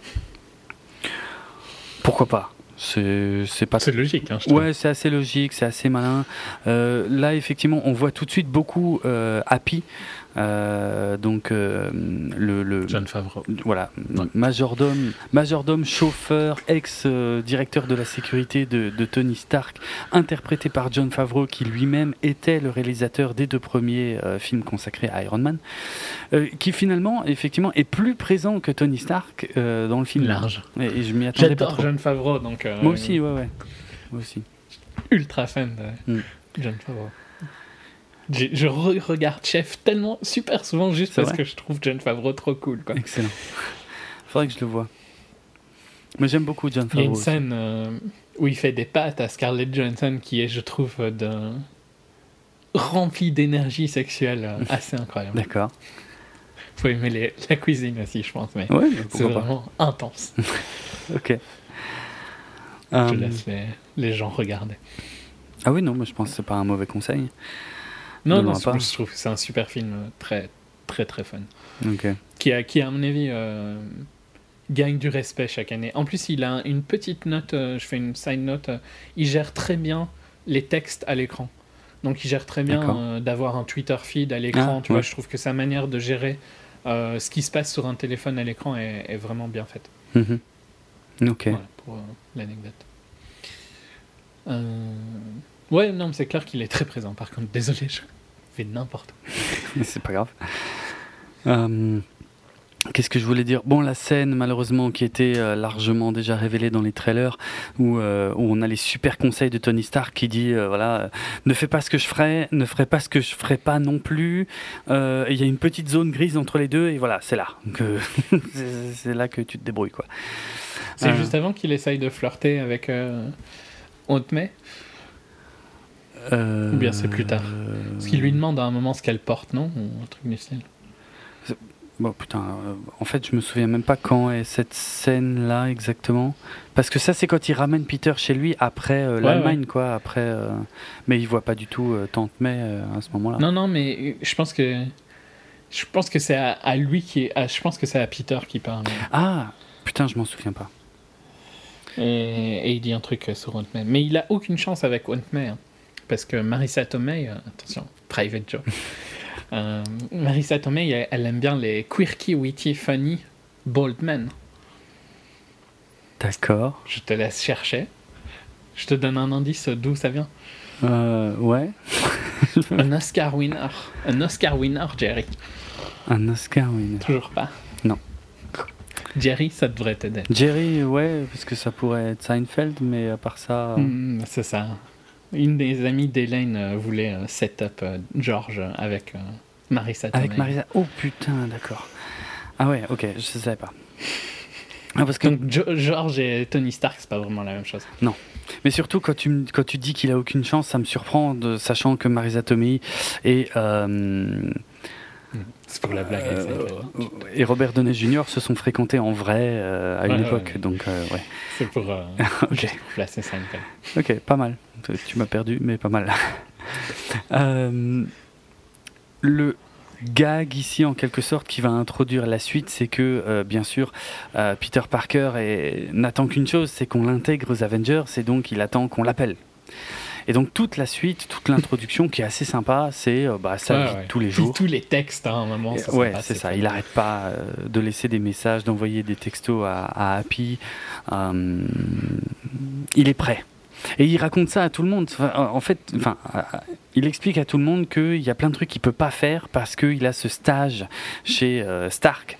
et en fait, ce stage est en fait bah, quand il sort dans les rues, quoi, essayer de faire régner le bien, chose qu'il n'arrive pas vraiment à faire puisqu'il n'y a pas de crime majeur non plus, et, euh, et qu'en fait, qui, qui, consiste surtout à attendre euh, que Happy ou Tony, l'appelle, euh, tout en faisant des rapports complets de ce qu'il a fait pour justifier sa place dans les Avengers, quoi. Euh, donc bon, tout ce passage-là où on apprend un peu à les connaître, lui, son, copain Ned, euh, l'école, euh, tout de suite Easter egg sur un des écrans de l'école, la gamine qui s'occupe du journal de l'école qui s'appelle Betty Brandt, qui sera plus tard euh, la, secrétaire de, de J.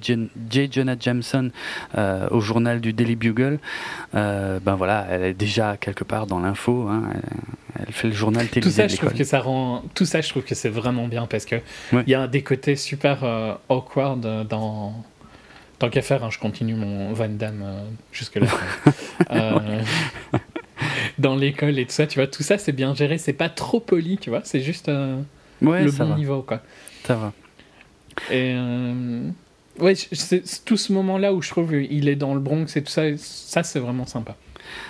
En plus, il est un peu tout seul là, juste, c'est Ned, hein, c'est ça? Ouais, son le, pote The best guy in the chair. euh, ça fonctionne bien. Et eux, entre eux, je trouve que ça va encore. Ouais, eux, c'est vrai que eux deux, ça marche, ça marche plutôt bien. Euh, et le personnage de Ned, alors qui est inspiré en fait de plusieurs choses, comme ça, j'en profite pour euh, continuer à placer les trucs. Ah si, la dernière chose que je voulais dire, c'est Betty Brandt qu'on voit sur les écrans de télé, qui est interprétée par Angourie Rice, euh, qu'on avait vu, c'était la gamine dans The Nice Guys qui donc ah, voilà c'est la même euh, voilà, mais euh, qui ici a juste un petit rôle de, figuration. Euh, donc oui, Ned, le, super pote Ned, en fait, qui est inspiré de plusieurs choses que évidemment j'arrive pas à retrouver. Il y a d'un côté en fait un personnage qui s'appelle euh, comment il s'appelle putain Ganki voilà euh, qui est un personnage assez similaire euh, physiquement parlant dans les comics mais dans les comics c'est dans la version putain j'arrive pas à trouver le nom merde en fait c'est dans la version où c'est pas Spider-Man c'est pas Peter Parker qui est Spider-Man c'est dans la version Miles Morales donc c'est spectaculaire Spider-Man je sais plus Ultimate? Non, juste, non, Ultimate c'est Peter Parker, mais une autre version. c'est super compliqué. je sais, je suis désolé. Bref, en tout cas, voilà, il existe un personnage, euh, mais avec Miles Morales, l'autre euh, Spider-Man, euh, qui ressemble beaucoup à Ned. Et, Sa première apparition, c'est dans Ultimate Fallout. Ok. Euh, mais bon, pour faire simple, le Ned qu'on voit dans le film est un mélange en fait de, ce pote fan de Lego un peu corpulent, euh, pote de, Miles Morales, euh, mélangé avec un autre personnage qui s'appelle Ned Lee, qui lui est asiatique, qu'on voit lui dans Spectacular Spider-Man, et encore un autre personnage qui s'appelle Ned, que dont j'ai perdu la trace parce que je suis complètement paumé dans mes dans ce que sous les yeux euh, qui s'appelle aussi Ned euh, mais qui est euh, enfin bref voilà. C'est une composite. Et d'ailleurs c'est le cas pour plusieurs personnages comme ça du film hein, surtout dans les jeunes. En fait c'est des composites de, de, plein de persos des comics où ils ont essayé en fait justement de pas de pas reprendre les classiques euh, MJ euh, ou euh, comment s'appelle la blonde putain tous les noms m'échappent. Je suis désolé en plus je ne sais pas t'aider. je sais de qui tu parles mais je ne sais pas plus que toi. Ouais, ça va me revenir mais bref. Voilà ils ont essayé de faire original. Ce qui est Gwen. ce qui fait partie des bonnes idées je pense. Gwen. Gwen, merci Gwen Stacy, exact. Voilà. Gwen Stacy. Euh, et donc il y a cette histoire. Mais oui, je suis d'accord avec toi, c'est bien, c'est bien géré tout ça. Ouais. Et il y a cette histoire de, ouais, de, je sais pas du tout comment traduire ça, les, les académies des sciences, ou enfin un concours de sciences. Je sais pas comment traduire ça en français. euh... Non, c'est Acadécathlon en... Ouais. En anglais. Mais. Euh concours de sciences. Je, je, suis pas sûr qu'on ait vraiment des concours équivalents. Bah non, justement, c'est pour ça que je vois vraiment pas comment. Euh, enfin, je crois pas. Hein. Peut-être je me trompe. Parce que c'est pas vraiment des concours de sciences. Il y a de tout. Il y a des maths. Euh, enfin, il y a, il y a tout. Il y a tous les.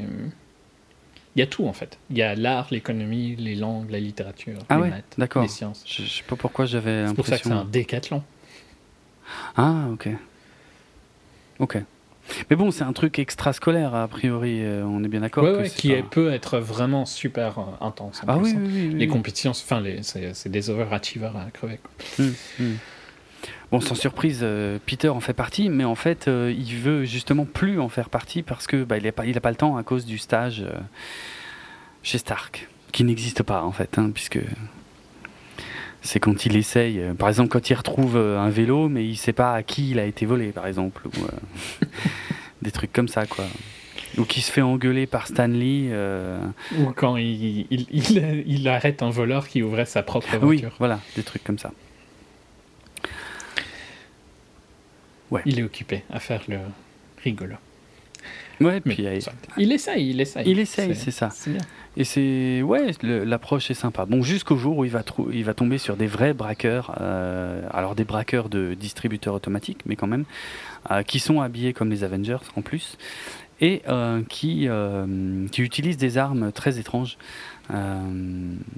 Et qui en plus vont faire des dégâts euh, chez le à l'épicerie. À la dans... dégâts où il prend ses sandwichs. Voilà, c'est ça, l'épicerie d'en face, j'allais dire. Ouais, ouais. Et donc là, on retrouve un peu effectivement le Peter euh, qui s'occupe de son quartier, quoi, qui va, euh, qui va laisser tomber euh, les braqueurs euh, au, moment où l'épicerie et l'épicerie explose avec le mec dedans, quoi, et, le chat. Il a beau essayer de prévenir Happy, enfin Peter, enfin Tony Stark, je vais y arriver. Il tombe de toute façon en priorité sur Happy et qui n'en a pas grand chose à faire puisque lui est, occupé à, gérer tout le déménagement de la tour des Avengers.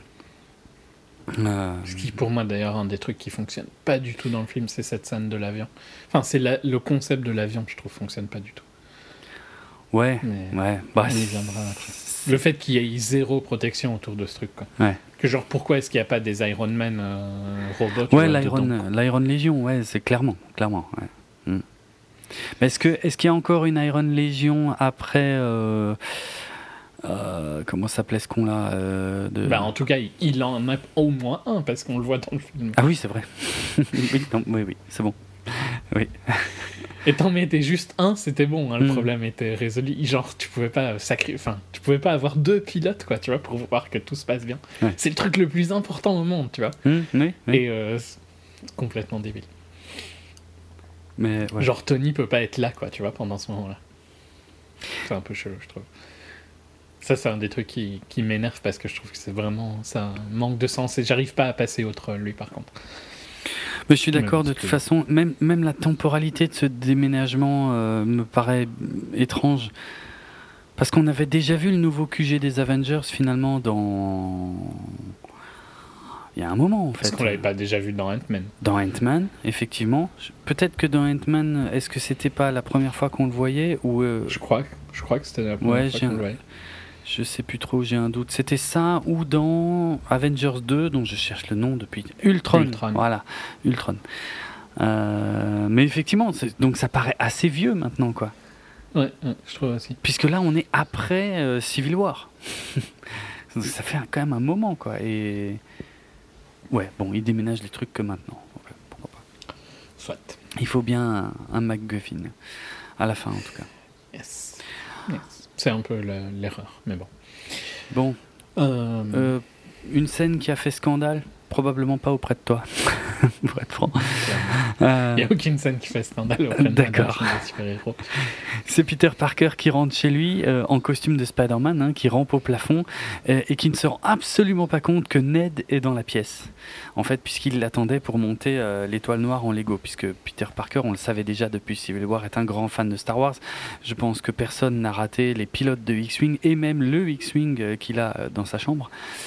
Hum, et donc la question est où est Spidey Sense bah c'est ça. Où non, est... Mais c'est si c'est exactement ça. C'est où est passé le sixième sens de l'araignée de euh, de Peter Parker. Parce que on, on, on ne connaît même pas l'origine de ses pouvoirs. Je n'ai pas du tout pensé pendant le film. Ah bon? Mais vraiment, à aucun moment. Ben, c'est bizarre parce que ça fait partie intégrante du personnage. Ouais, mais peut-être parce que justement, ça m'intéresse. Enfin, c'est pas important pour moi, quoi. Donc. Euh... Et, c'est grâce à ça qu'il arrive à éviter. Enfin, déjà, ouais. Je sais pas, ouais, je sais pas à quoi le comparer, mais pour dire à quel point c'est normalement super important. Alors évidemment, ils ont essayé de le justifier. Hein. Kevin Feige a été interrogé à ce sujet et tout. Il a dit oui, mais c'était pour changer un peu, pour euh, apporter une dynamique différente. Ouais, sauf que c'est idiot dans le sens où on sait que il y a de grandes chances que dans sa prochaine apparition cinématographique, il aura le, sixième sens de l'araignée. Euh, et là, ça paraît un peu gratuit. C'est vraiment pour faire différent, mais en fait. Euh... Ils peuvent l'ajouter dans le costume, hein, si tu veux partir par là, à mon avis. Bah ouais, si ça se trouve, c'est ce qu'ils vont faire. Mais le problème, c'est que ça veut dire quoi euh, Parce que là, là, du coup, tu m'obliges presque à, te dire euh, une phrase, probablement la meilleure d'ailleurs phrase du film qui est prononcée par Tony Stark, c'est si tu n'es rien sans le costume, alors tu mérites pas le costume. Ouais. Je sais pas si c'est Tony Stark qui devrait dire ça, hein, personnellement. C'est pas complètement faux. c'est vrai. Mais il a déjà prouvé qu'il se débrouillait. Euh, il, a eu son film solo sans costume, je le rappelle. Hein. C'est vrai. Mais c'est un peu le problème du costume, je trouve. Le costume fait un peu too much. Euh. Mais je me suis fait la même remarque à un moment, ouais. Et en plus, euh, ils mettent où toute cette technologie, tu vois? Parce que pourquoi, en fait, Tony euh, n'a pas un truc genre euh, l'équivalent, tu vois? Parce qu'il pourrait porter ça comme sous-vêtement, Tony, l'équivalent en noir. Tu vois? Ah oui, Et, genre en permanence. Ça ferait déjà un backup, quoi. À fond, c'est clair, oui, c'est vrai. C'est vachement puissant, quand même, le costume de Spider-Man pour un truc qui fait 1 mm d'épaisseur. oui, c'est vrai. C'est vrai. Euh, Moi, j'ai un peu un problème avec le costume. Euh, visuellement, il rend bien. L'idée que les yeux bougent, ça les rend plus émotifs, c'est pas mal. Ouais. Je comprends pourquoi ils le font. J'avais peur qu'ils en abusent et j'avoue qu'en fait, ça va, c'est assez discret. Et... Parce que pour moi, c'était quelque chose qui était vraiment lié aux médias euh, papier, tu vois. Je, vois tout à fait l'intérêt de, de, l'expression qui passe par les yeux en, version papier et j'avais du mal à, à justifier ça en film, mais ça va, ça passe. Mais je trouve que le lui donner euh, une AI et lui donner tellement de possibilités, et tout ça, un peu too much. C'est un peu too much. Je vois ce qu'ils ont voulu faire, c'est-à-dire je me suis posé la question à un moment, je me suis dit mais putain, euh, en fait il est, euh, il est surpuissant. Alors il y a quelques blagues aussi. C'est un mini Tony Stark quoi. À un moment, oui, tu vois. oui, oui. C'est un peu. Et alors là, c'est marrant parce que je pense que c'est plus courant d'avoir les shooters. Enfin, tu vas me dire, mais je pense que Rémi a mis les shooters organiques c'était justement changer le personnage, non? Ouais, c'était. C'est plus des trucs mécaniques. Euh, euh, oui, normalement, de toute façon, le, effectivement, le personnage a toujours des, des les, lance, les lanceurs de toile sont, sont censés être mécaniques et euh, le, le, fait que Rémi en avait fait quelque chose d'organique, c'était en fait un héritage du script de James Cameron. Moi, j'aime bien le côté organique. Je trouve que c'est. Ah mais moi... Justement, ça le rend plus lui, tu vois.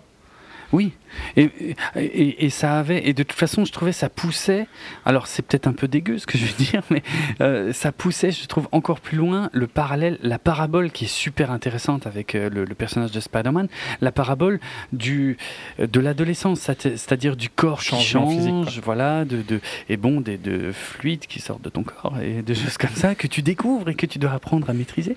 Euh, mais. Oui, ça, ça, poussait encore plus ce, côté-là, mais c'était une, bonne idée. Parce qu'ici, euh, instantanément, euh, ces trucs deviennent des tasers, enfin, c'est too much, quoi. Alors, euh, il y, a, y, a, une anecdote à ce sujet. Alors, parce que je crois qu'ils s'attendaient hein, à ce que ce soit too much. Parce qu'effectivement, ils ont mis le paquet, mais en fait, ils l'ont un peu fait exprès. Et tout tout, tout ce que le costume peut faire là dans Homecoming, en fait, euh, vient de choses qui ont existé euh, sous une forme ou sous une autre, un jour ou l'autre, dans les comics. Sauf que là, ils ont tout réuni ensemble et dans le même costume, en fait. C'est peut-être ça qui fait too much. Je trouve. Parce que. C'est comme si. Euh, c'est comme les flèches de Katniss, tu vois, qui changeaient mmh. instantanément. Ouais qu'il ait des shooters, un shooter taser, un shooter euh, feu, j'en ai rien à foutre, ok, pas de souci. Mm. Mais mm, il doit les changer, tu vois, physiquement. Ou qu'il change des cartouches ou un truc comme ça. Mais là, c'est juste, euh, hop, euh, ça change instantanément. Et ça, je trouve que c'est un peu tout. C'est un détail. Je, m'en fous à moitié, hein, pour être franc, mais en même temps, je trouve que les organiques de Rémi, c'était plus sympa. Et ça donne plus quelque chose hors du costume, quoi. D'ailleurs, tu vois qu'il se fait rétamer quand il a pas son costume, hein, un petit peu. Ouais, bon, après, là, par contre, je. Finalement. Ok, ça me dérangeait euh, cette euh, surpuissance du costume. Et quand j'ai enfin compris l'intérêt narratif, puisque finalement l'intérêt narratif, c'est qu'à un moment on va lui enlever et qu'il va falloir qu'il fasse ses preuves sans. Là, je me suis dit, mhm. ah ok.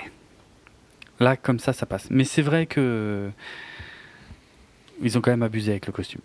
C'est peut-être les AI. Je pense que c'est euh, ouais, je pense que c'est les AI qui me dérangent le plus en fait. Ouais, bah, ouais, ouais.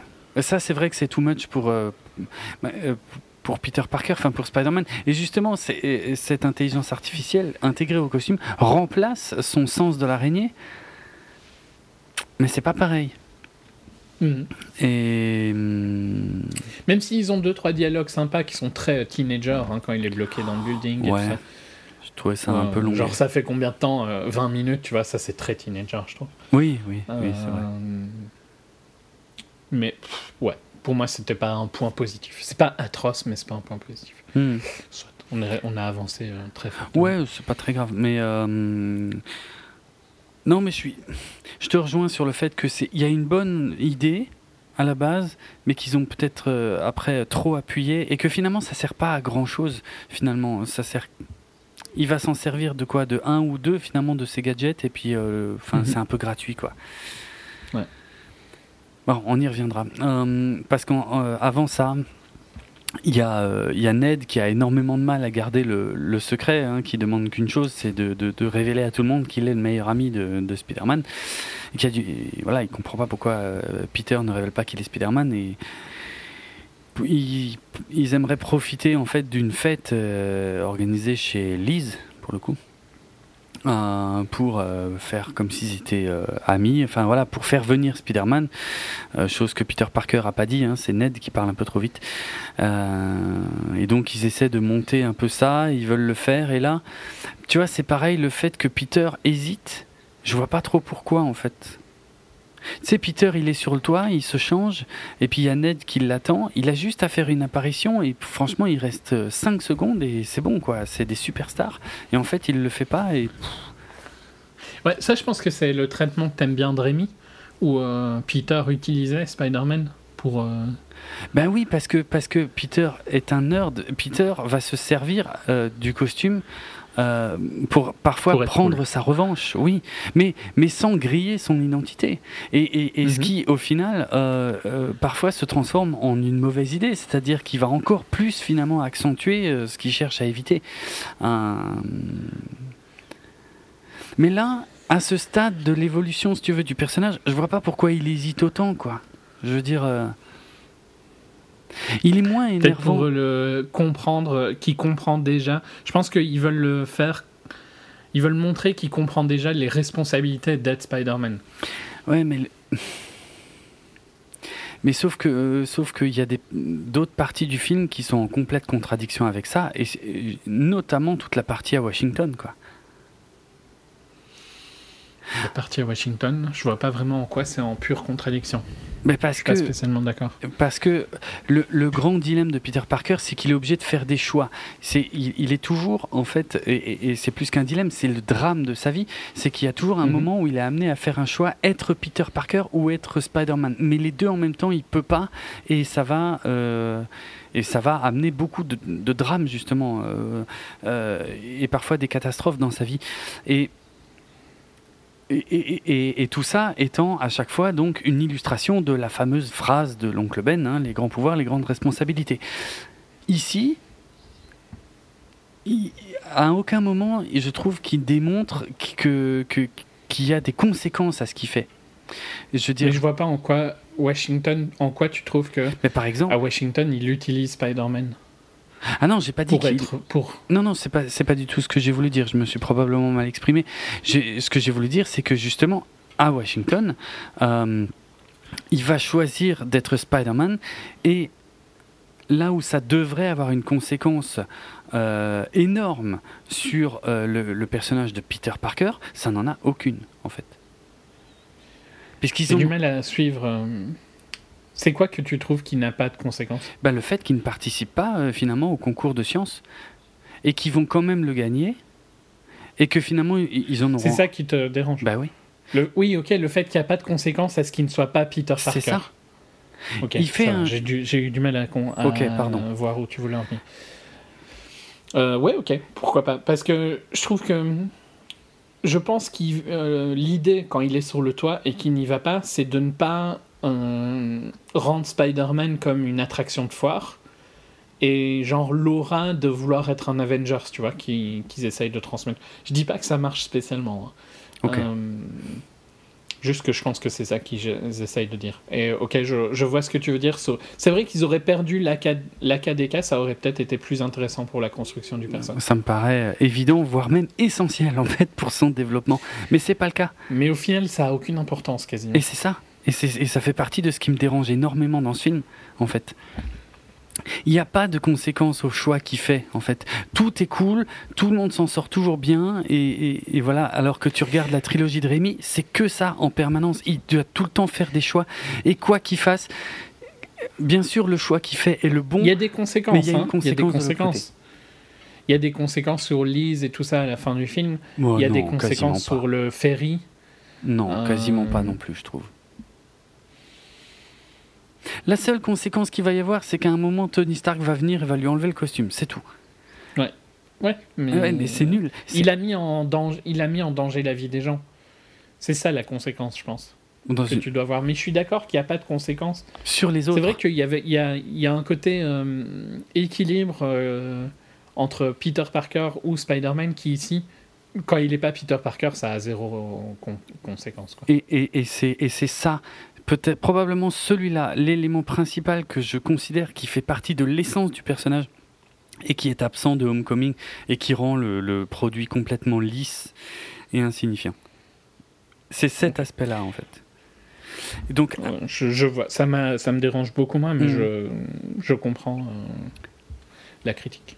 Et donc je vois pas, pour revenir à la petite fête, je, je veux bien croire. Évidemment, je, pense que c'est ce que tu me dis, mais, mais rien ne m'a amené jusqu'ici à penser qu'il a déjà cette maturité de se dire oh non il faut pas euh, machin que euh, Spider-Man soit un phénomène de foire. Je veux dire, il est censé faire des bêtises pour apprendre, mais la bêtise qu'il va Et faire. Il en fait, mais jamais. Mais c'est pas grave. Elles sont non mais en fait la grosse différence c'est qu'il n'est jamais égoïste en fait. Ouais. Ouais, c'est ça. Mais je pense que ça, c'est le traitement du personnage qu'ils ont voulu. Hein. Oui, oui, oui, je, effectivement, mais c'est là c'est dommage parce que là, tu, je te dis, ça fait partie vraiment de l'essence du truc et sans ça, ce Spider-Man là n'a aucun intérêt. Je veux dire, c'est un Spider-Man euh, pour les enfants. Euh, c'est voilà, euh, c'est regardable à tous âges. Il n'y a pas de, il y a même pas une leçon de vie, rien. Je suis sûr. Tu regardes le dessin animé de 67, il y a, y a c'est mieux quoi. c'est mieux traité que là. Comment, comment veux-tu Enfin, bref, peut-être que c'est moi encore une fois, mais je, pour moi, le personnage de Spider-Man a vraiment une importance. Euh, une valeur d'éducation en fait euh, euh, qui, qui, peut transmettre aux jeunes. Et dans ce film, il transmet que dalle. Dans ce film, il transmet le fait que, en gros, tu fais un peu ce que tu veux, c'est pas grave. Et c'est, moi, ça me choque à mort. Ça me dérange moins, je pense. Mais je, je, vois ta critique, mais ouais. Ça m'a pas choqué pendant le film, en tout cas. Je suis, je suis d'accord que ça pose un peu problème là mm. maintenant quand j'y pense, mais ça m'a pas choqué pendant le film. Ok. Euh. Bon, en tout cas, Spider-Man ne se pointe jamais à la fête, euh, malgré le beau chapeau de Ned, hein, puisqu'il va voir une explosion au loin. Il est d'ailleurs le seul à la voir hein, dans toute la ville. Euh, bref. C'est quand même bien spécial. Hein, C'est clair. Et hum, les Avengers, ils sont où? Bref. Et donc il va. Déménage. Oui, c'est vrai, il déménage. C'est un boulot à temps plein. Et donc il va aller. Euh, alors là, par exemple, tu vois, il y a une bonne idée. C'est le moment où il a traversé le, parc là ou le hum, terrain de golf. Là, je me mhm. suis dit effectivement, c'est la première fois que, que, je me dis, ok, euh, Spider-Man, bah, j'adore le voir voltiger entre les immeubles et tout. Pour, pareil, je, pense que ça fait partie de l'essence du personnage. Euh, ici, ils ont fait exprès de pas le faire. Et dans cette scène, c'est une bonne idée. Parce que là, il est là, oh merde, fais chier, quoi. Et il doit courir, quoi. Par contre, ce qui est un autre truc qui me gêne, qui me gênait déjà chez Mark Webb, alors que euh, Sam Raimi avait fait très attention à ça, je l'avais raconté dans, l'épisode 55, hein, c'était un des, dessinateurs euh, les plus célèbres de, de, Spider-Man qui avait fait très attention justement à ce que Spider-Man ne soit jamais au sol, en fait, qu'il ait jamais, par exemple, les deux pieds par terre, ou enfin qu'il soit pas debout, il fallait toujours qu'il soit dans des positions cheloues, qu'il soit suspendu dans tous les sens, ou qu'il soit, enfin voilà quoi. Et Mark Webb a fait cette erreur. Je supportais pas de voir Spider-Man marcher dans, dans, les films de Mark Webb. Et là, c'est pareil, quoi. Par contre, il marche beaucoup. Bon, comme dit. Ouais, moi, ça, le, ça l'ancre plus. Ça l'ancre plus dans la réalité. Je pense que mm. c'est, entre guillemets, plus la mode là maintenant. Donc, euh, ok, ouais. Je pense que. Les, les Spider-Man de Rémi sont beaucoup plus des films de comics. Euh, Complètement. Qui, passeraient moins maintenant, je pense, ah, hein, justement, pour ces points-là. Je pense pas. Mais pas, euh, pas euh, avec une vue nostalgie. Hein. Là, maintenant, si le film sortait, il serait vu comme beaucoup trop léger, à mon avis. Mais ils sont pas du tout légers. C'est là que je suis pas du tout d'accord. Les couleurs et tout ça sont légères, tu vois. Ouais, pas tant que ça. Il y a tellement de trucs dramatiques dans tous. Ouais, non, il y, a des, il, y a des il y a des moments très dramatiques, mais il a un côté beaucoup plus comique. Ouais, bien sûr. Ça, ouais, ok, sur le visuel, mais par, ouais.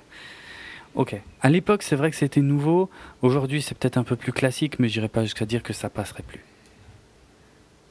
Il y a pire. il y a toujours pire. oui, ok. Il y a pire, c'est pas vraiment une bonne défense. J'avoue. Mais bon, il va donc euh, retrouver euh, Donald Glover tellement sous-utilisé.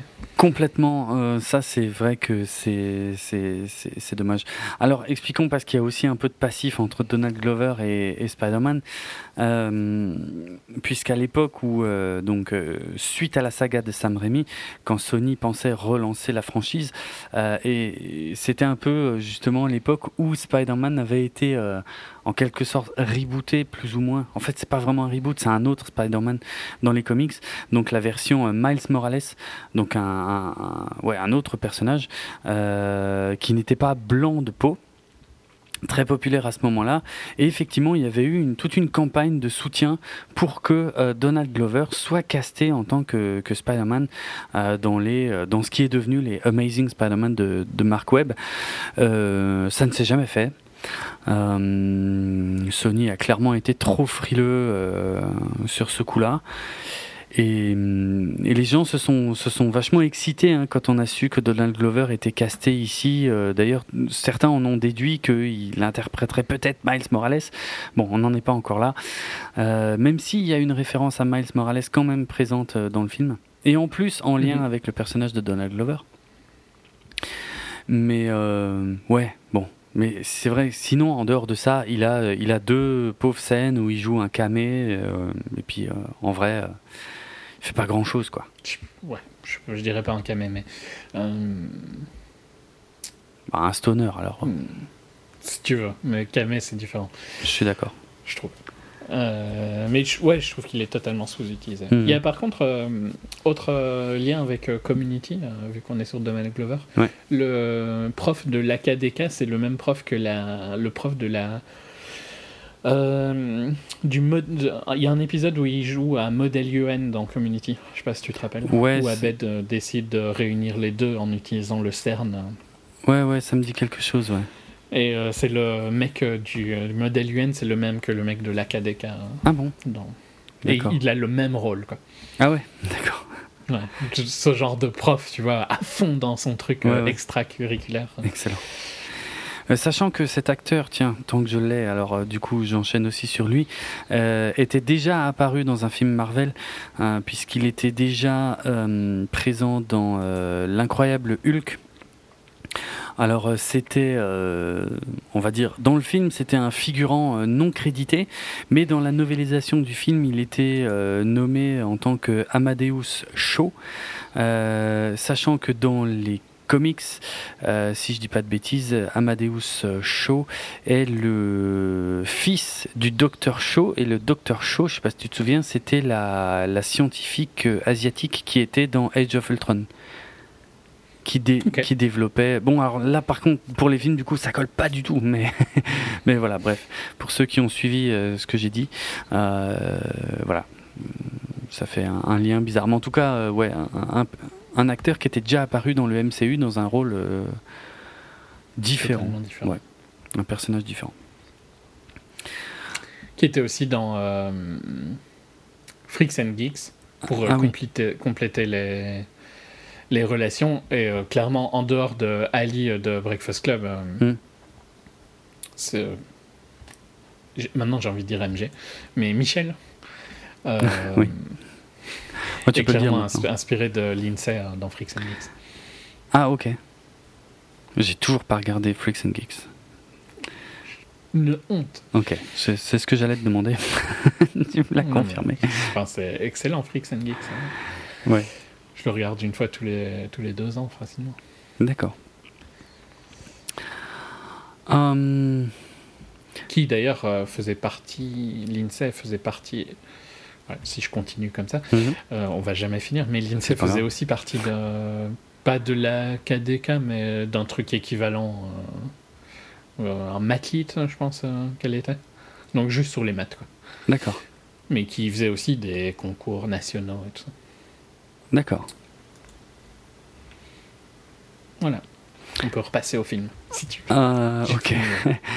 ouais, ben, il va poursuivre le van. Donald Glover, on peut en reparler un peu plus dans sa deuxième scène, qui est un petit peu plus, euh, oui. un petit peu plus intéressante mm. que, que celle-ci. Tout à fait. bon, il lui sauve la vie, mine de rien, quand même à ce moment-là. Mhm. Il lui sauve la vie, et puis les méchants se barrent, euh, il les poursuit. Euh, c'est là qu'il va être amené à traverser euh, plusieurs jardins avec différentes activités, des gens qui font la fête ou des barbecues, des choses comme ça. et, en cassant les barrières. Et ouais, en cassant les barrières, et, donc avec effectivement cette faute de goût que j'ai relevée également, de nous montrer un, un, écran de télé en train de diffuser exactement la même scène issue de la folle journée de Ferris Bueller. Euh, donc ça, c'est ce qu'on a dit dans la première partie. Hein. Si tu te sens obligé de montrer quelle est ta référence, alors que c'est que ta référence marche pas, ou alors, enfin, il y a un problème. Enfin, c'est pas comme ça qu'on fait, en tout cas. Mais euh, ouais, non, voilà. En fait, c'est ce que je disais. C'est si tu le montres, les gens qui avaient capté la référence, tu vas les énerver. Et les gens qui avaient besoin de la TV, au final, ils s'en foutent un peu globalement. Ben, et la majorité, en plus, à mon avis, ils s'en foutent juste tout court. Ils se demandent pourquoi il y a un film euh, qui passe euh, sur la TV. Mhm, Hum. C'est dommage parce que le premier hommage était sympa. Le premier Ben, enfin, avant la TV. Ah oui, avant la. Bah, oui, oui. Il n'y aurait pas eu la TV, ça aurait été un super cool hommage. Euh, oui, oui, c'est clair. C'est vrai. Sans la télé, ça passait bien. Ouais. Ah, je suis d'accord. Bon. Il est pas très Ferris, hein, par contre, je trouve. Non, pas du tout. non, il n'est pas Ferris du tout, je trouve. Non, non. Non, non, il a rien à voir. Euh, qu'est-ce que j'ai raté? Oui, euh, juste avant la course poursuite, il affronte euh, donc Logan Marshall Green qui qui incarne en fait, enfin tu sais, qui a qui a une arme sur la main qui permet d'envoyer voilà le, le, shocker en fait. Hein. Enfin une des versions du shocker parce que il y a bah, y a plusieurs versions du shocker dans les comics et là en l'occurrence c'est celui qui s'appelle Jackson Bryce dans les comics donc qui est euh, ouais, qui est une des versions du shocker donc euh, comme euh, enfin voilà quoi. Son pouvoir tout le monde a compris hein, il a ces espèces de bracelets qui envoient des des déflagrations ouais, c'est un, un méchant assez ancien qui est apparu en 1967 dans les comics. Finalement il échoue. Enfin, il tombe dans il tombe dans la flotte euh, je me demande. Non, bah, Vulture l'envoie dans la oui, c'est vrai. Par contre, il y, a, une scène importante. C'est euh, un des trucs. Shitori euh, se retrouve dans l'herbe et euh, il va aller le chercher après. Mais il, y a toute la scène où Vulture intervient pour l'arrêter et pour le balancer dans la flotte. C'est vrai. Avec ce petit easter egg, celui-là je l'ai pas loupé par contre, hein, ce petit easter egg où euh, Vulture, euh, juste avant de le lâcher, enfin, tu sais, il n'y a, y a, y a, pas de nuage, il fait nuit et il lâche Peter Parker et Vulture continue et en fait il y a juste sa silhouette qui, qui se découpe pendant une seconde sur la lune, exactement comme dans le Batman de 1989 où Michael Keaton interprétait Batman et, où était euh, en train de piloter sa Batwing. Je trouve que c'est assez marrant de faire Vulture après avoir fait. Euh, oh, les jeux, j'hallucine. Ça m'énerve d'oublier des trucs comme ça. Quoi? Birdman? film de Inaritu. Ouais, Birdman. Hmm. Euh, merci. Ouais, Birdman. Hmm. Ouais, Birdman. Je trouve que le contraste est assez marrant. Bah, c'est clair, euh, parce que du coup, il a toujours interprété en plus des personnages de, de comics, alors existants ou non, mais euh, elle est. Il est. Ouais. Et puis c'était une critique énorme de ça dans. C'est clair, totalement, totalement. Non, c'est vrai que c'est assez savoureux. Bon, ce qui est savoureux aussi, hein, c'est le fait que qu'il se fasse effectivement engueuler par euh, Tony Stark, euh, mais qui ne se déplace absolument pas en personne, qui envoie très justement, comme je l'avais oublié, une de ses armures pilotées à distance. Quand il est dans un espèce de truc indien chelou. Ouais, ouais. Ouais, on ne sait pas ce qu'il fait. Et, euh, et, oui, il va récupérer une pièce Shitori, et puis il peut pas aller à la, à la fête. D'ailleurs, pareil, tu vois, après, il, il appelle euh, Ned, qui est toujours à la fête, et il lui dit Ouais, euh, je sais pas quoi, désolé, machin, mais il, il, pourrait toujours y aller, mais il y va pas. Non, non, euh, Ned lui dit Vaut mieux que tu viennes pas, et il ah, y a Flash qui est en train de. Ah, oui, il pourrait toujours y aller en Spider-Man. Mais en Spider-Man, ouais, c'est ça. Ouais, ouais. Pour moi, ça n'a pas de sens hein, qu'il n'y aille pas en Spider-Man. Franchement il passerait, je te dis, 5 secondes. Et sa vie de lycéen changeait du tout, tout, tout. Ou alors, celle, de Ned. Celle de Ned, en tout cas, ouais. Celle de Ned. Bon. Ouais, ça, ça me choque moins que toi, je pense. Mais. Ok. Il a le, respect pour euh, Spider-Man. Ouais.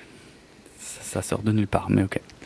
Non, mais disons que je suis d'accord. En fait, je suis d'accord que ça n'a pas beaucoup de sens à partir du moment où il a 15 ans. Quoi. Ben, c'est ça. Mais par contre, j'arrive jamais à croire qu'il a 15 ans hein, pendant tout le film. ouais, bon, ça, c'est souvent le cas. Et ça a déjà été pire. Là, là est-ce que j'ai le droit d'utiliser l'argument Il existe pire Ouais, si tu veux. Mais c'est plus. Euh, je trouve que. Est-ce que ça apporte vraiment quelque chose qu'il ait 15 ans plutôt que 18 Non. Et je trouve qu'à 18, ça aurait été moins choquant en fait. Oui, mais en fait, tu sais. Il pourrait être juste en senior, tu vois, en seniorière. Il n'y a pas besoin qu'il soit en. Je sais plus, si, ça fait, ça fait une grosse différence. Que, Qui peuvent faire un autre film à l'école. Oh, oui, alors, alors ça fait deux grosses différences. Euh, non, ça en fait une en fait qui est liée au titre du film. C'est que. Homecoming, ok. Et ouais, ouais c'est ça. ça que tu veux dire ou bien? Ben c'est, oui, c'est, exactement ça. C'est-à-dire qu'en plus, c'est jamais vraiment expliqué hein, pour ceux qui voudraient savoir euh, pourquoi ce film s'appelle Homecoming. Euh, parce qu'ils expliquent jamais vraiment euh, ce que c'est dans le film. Moi, j'ai dû faire une recherche pour comprendre en quoi ça consistait. Parce que j'ai bien compris le jeu de mots voulu probablement par Marvel. Homecoming, ça veut dire retour à la maison. Donc voilà, c'est très marrant. Ah, qu'est-ce que c'est drôle. Euh, voilà, le film, quand enfin, quand Spider-Man au cinéma revient dans le giron de Marvel, le film s'appelle Retour à la maison. Ok. mais bien sûr, ils ont essayé de trouver un un lien, on va dire, une, explication réaliste à ça, parce que effectivement, au, Bahut, ils sont en train de préparer la cérémonie de Homecoming, en fait, euh, qui est Homecoming Dance. Hein, Homecoming Dance, ouais, qui est en fait euh, ni plus ni. Enfin, je vais te dire comment moi je le perçois, en tout cas cinématographiquement parlant. Hein. Je te dirai après. Ok. Moi je le vois comme la, le bal de promo, mais pas pour les dernières années. C'est-à-dire histoire que les, que les plus jeunes puissent aussi avoir un bal. Et c'est vraiment la seule justification que je vois. Alors, je vais quand même juste expliquer en deux mots ce que c'est. C'est en fait, c'est une fête où il y a d'anciens élèves qui reviennent euh, au bahut, euh, probablement pour parler en bien du bahut, pour dire ce qu'ils sont devenus. Et donc, ils leur font une fête et ils font un bal. Et c'est pour ça que ça s'appelle le homecoming, parce qu'ils reviennent euh, des anciens élèves, surtout s'ils ont bien réussi, ils reviennent au bahut. Voilà. Mais effectivement, ça, ça s'appellerait pas Homecoming et ce serait le bal de promo, ce serait le même film. Ouais, alors c'est c'est très proche, en Homecoming Dance, c'est très proche d'une euh, prom, hein. mm-hmm. euh, sauf que c'est pendant le printemps. Ah, c'est pas la même période de l'année. Ouais, ah, c'est pas la même période et c'est un peu moins formel que prom. D'accord. Euh, donc et alors, il y a, en plus, il y a deux trucs. C'est il y a des homecoming euh, en high school et il y a des homecoming en collège. Et alors, en collège, ça, c'est, c'est beaucoup plus hmm. ce que tu dis avec euh, les anciens, les, enfin, les alumni, donc en anglais, euh, les anciens élèves, hmm. genre les, les footballeurs, des trucs comme ça, tout ça. Mais dans une high school, c'est globalement la même chose qu'une prom à une différente période et un peu moins formelle, quoi. Ok. Donc, mais c'est très proche d'une prom. Hein.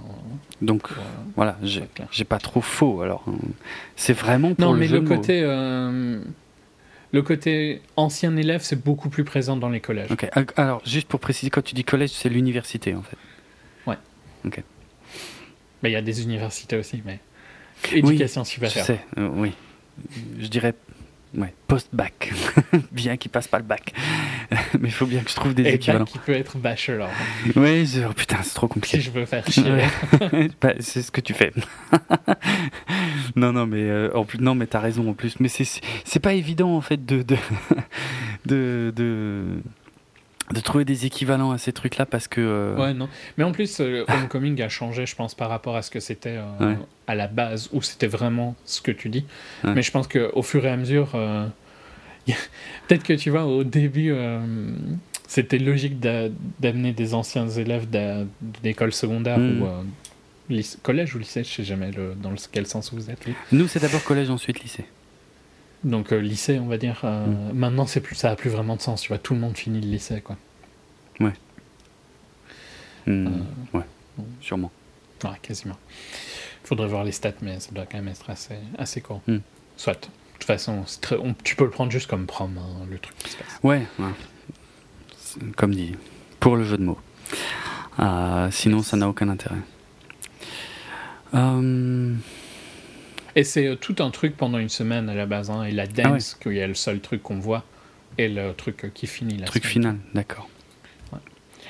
Je pense que ma, ma, cousine qui a fait euh, un an d'études secondaires en high school aux US s'est tapé tous ces trucs-là. D'accord. Dans un, genre, vraiment dans le Midwest, tu vois. Donc vraiment, ah ouais, ok. La vraie expérience. Ouais, ouais effectivement. Ouais, sympa. Ouais. Euh, Il y a d'autres trucs qui étaient moins sympas. Ah, j'imagine. Euh, bon, qu'est-ce que je. Ouais, on revient, on revient au film. Euh, le, le vautour est pas content. il descend le choqueur sans le faire exprès avec une arme. En fait, il savait pas. oui, il savait pas que c'était une arme. développée par un personnage qui, le, qui le menace. Hein. Oui, oui, c'est clair. de toute façon, il s'appréciait déjà pas. Il y avait du passif entre les deux. Euh, bon. Puis il faisait de la merde. Quoi. Oui, oui, clairement. Je dis pas qu'il méritait de mourir. Non. Mais, quand il le tue, ça te dérange pas vraiment. Mhm. Et, le... et en fait, ce que je voulais dire, c'est qu'il y a un petit truc pour les fans des comics, c'est que celui qui conçoit les armes, en fait, c'est euh, le, le... s'appelle dans les comics le Tinkerer. Il n'a pas du tout la même apparence, il est beaucoup plus vieux dans les comics et tout machin, mais en gros, c'est ce perso, c'est un perso quoi, voilà, comme ça, qui qui, conçoit des armes. Voilà. De Tinker, quoi. Euh... C'est un bricoleur, enfin tout Tinker. Ah oui, oui, comme ça, oui, oui. Quelqu'un qui bricole et tout ça. Hmm. Hmm. Euh... Ouais, à partir de là, euh, bah, on a d'un côté euh, Peter en fait qui, qui, commence à être recherché parce que justement il a, il a cet artefact euh, Shitori. Euh, mhm. D'ailleurs il est, il est repéré. Enfin il y a des méchants hein, qui viennent à l'école pour le chercher. Qui est une grenade au final, mais on apprend un peu plus tard. Je sais pas si c'est vraiment une grenade ou si c'est censé exploser. Ça explose. ouais, ça explose. Voilà, c'est ça. C'est moi je l'ai plus compris comme un truc instable qui finit par exploser. Mais peut-être que c'était. Peut-être que c'était une. Non, non, mais euh, ouais, instable. Hmm. Oui, c'est vrai. C'est pas une grenade dans le sens où elle est pas dégoupillée, tout ça quoi. Hmm. C'est une bombe instable. Euh, il finit par tracer euh, l'origine aussi, je sais plus du tout comment pour être franc, des méchants justement dans les alentours de Washington. Du coup, mhm. ah mais c'est en analysant. Enfin de, de DC. Oui, pour un bah, Français. sinon, ça peut être l'État. Oui, oh putain, et sérieux. Qui est pas du tout au même endroit. Oui, mais pour un Français, quand je dis Washington, il pense à la ville, hein, il pense pas euh, au district. Et encore moins à l'État, je pense. Et parce que s'il pense à. Enfin, s'il pense à la ville, il pense au district. Voilà, tout à fait. Alors que l'État, il est euh, à l'autre bout du pays. Euh, mais bref. Donc finalement, Peter va bien à ce truc. Je sais plus du tout comment l'appeler.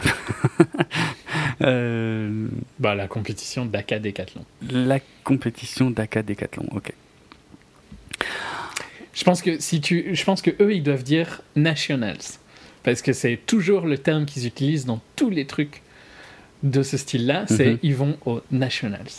D'accord. Donc si tu veux, tu le dis dans ce sens-là. Super, ça va être facile.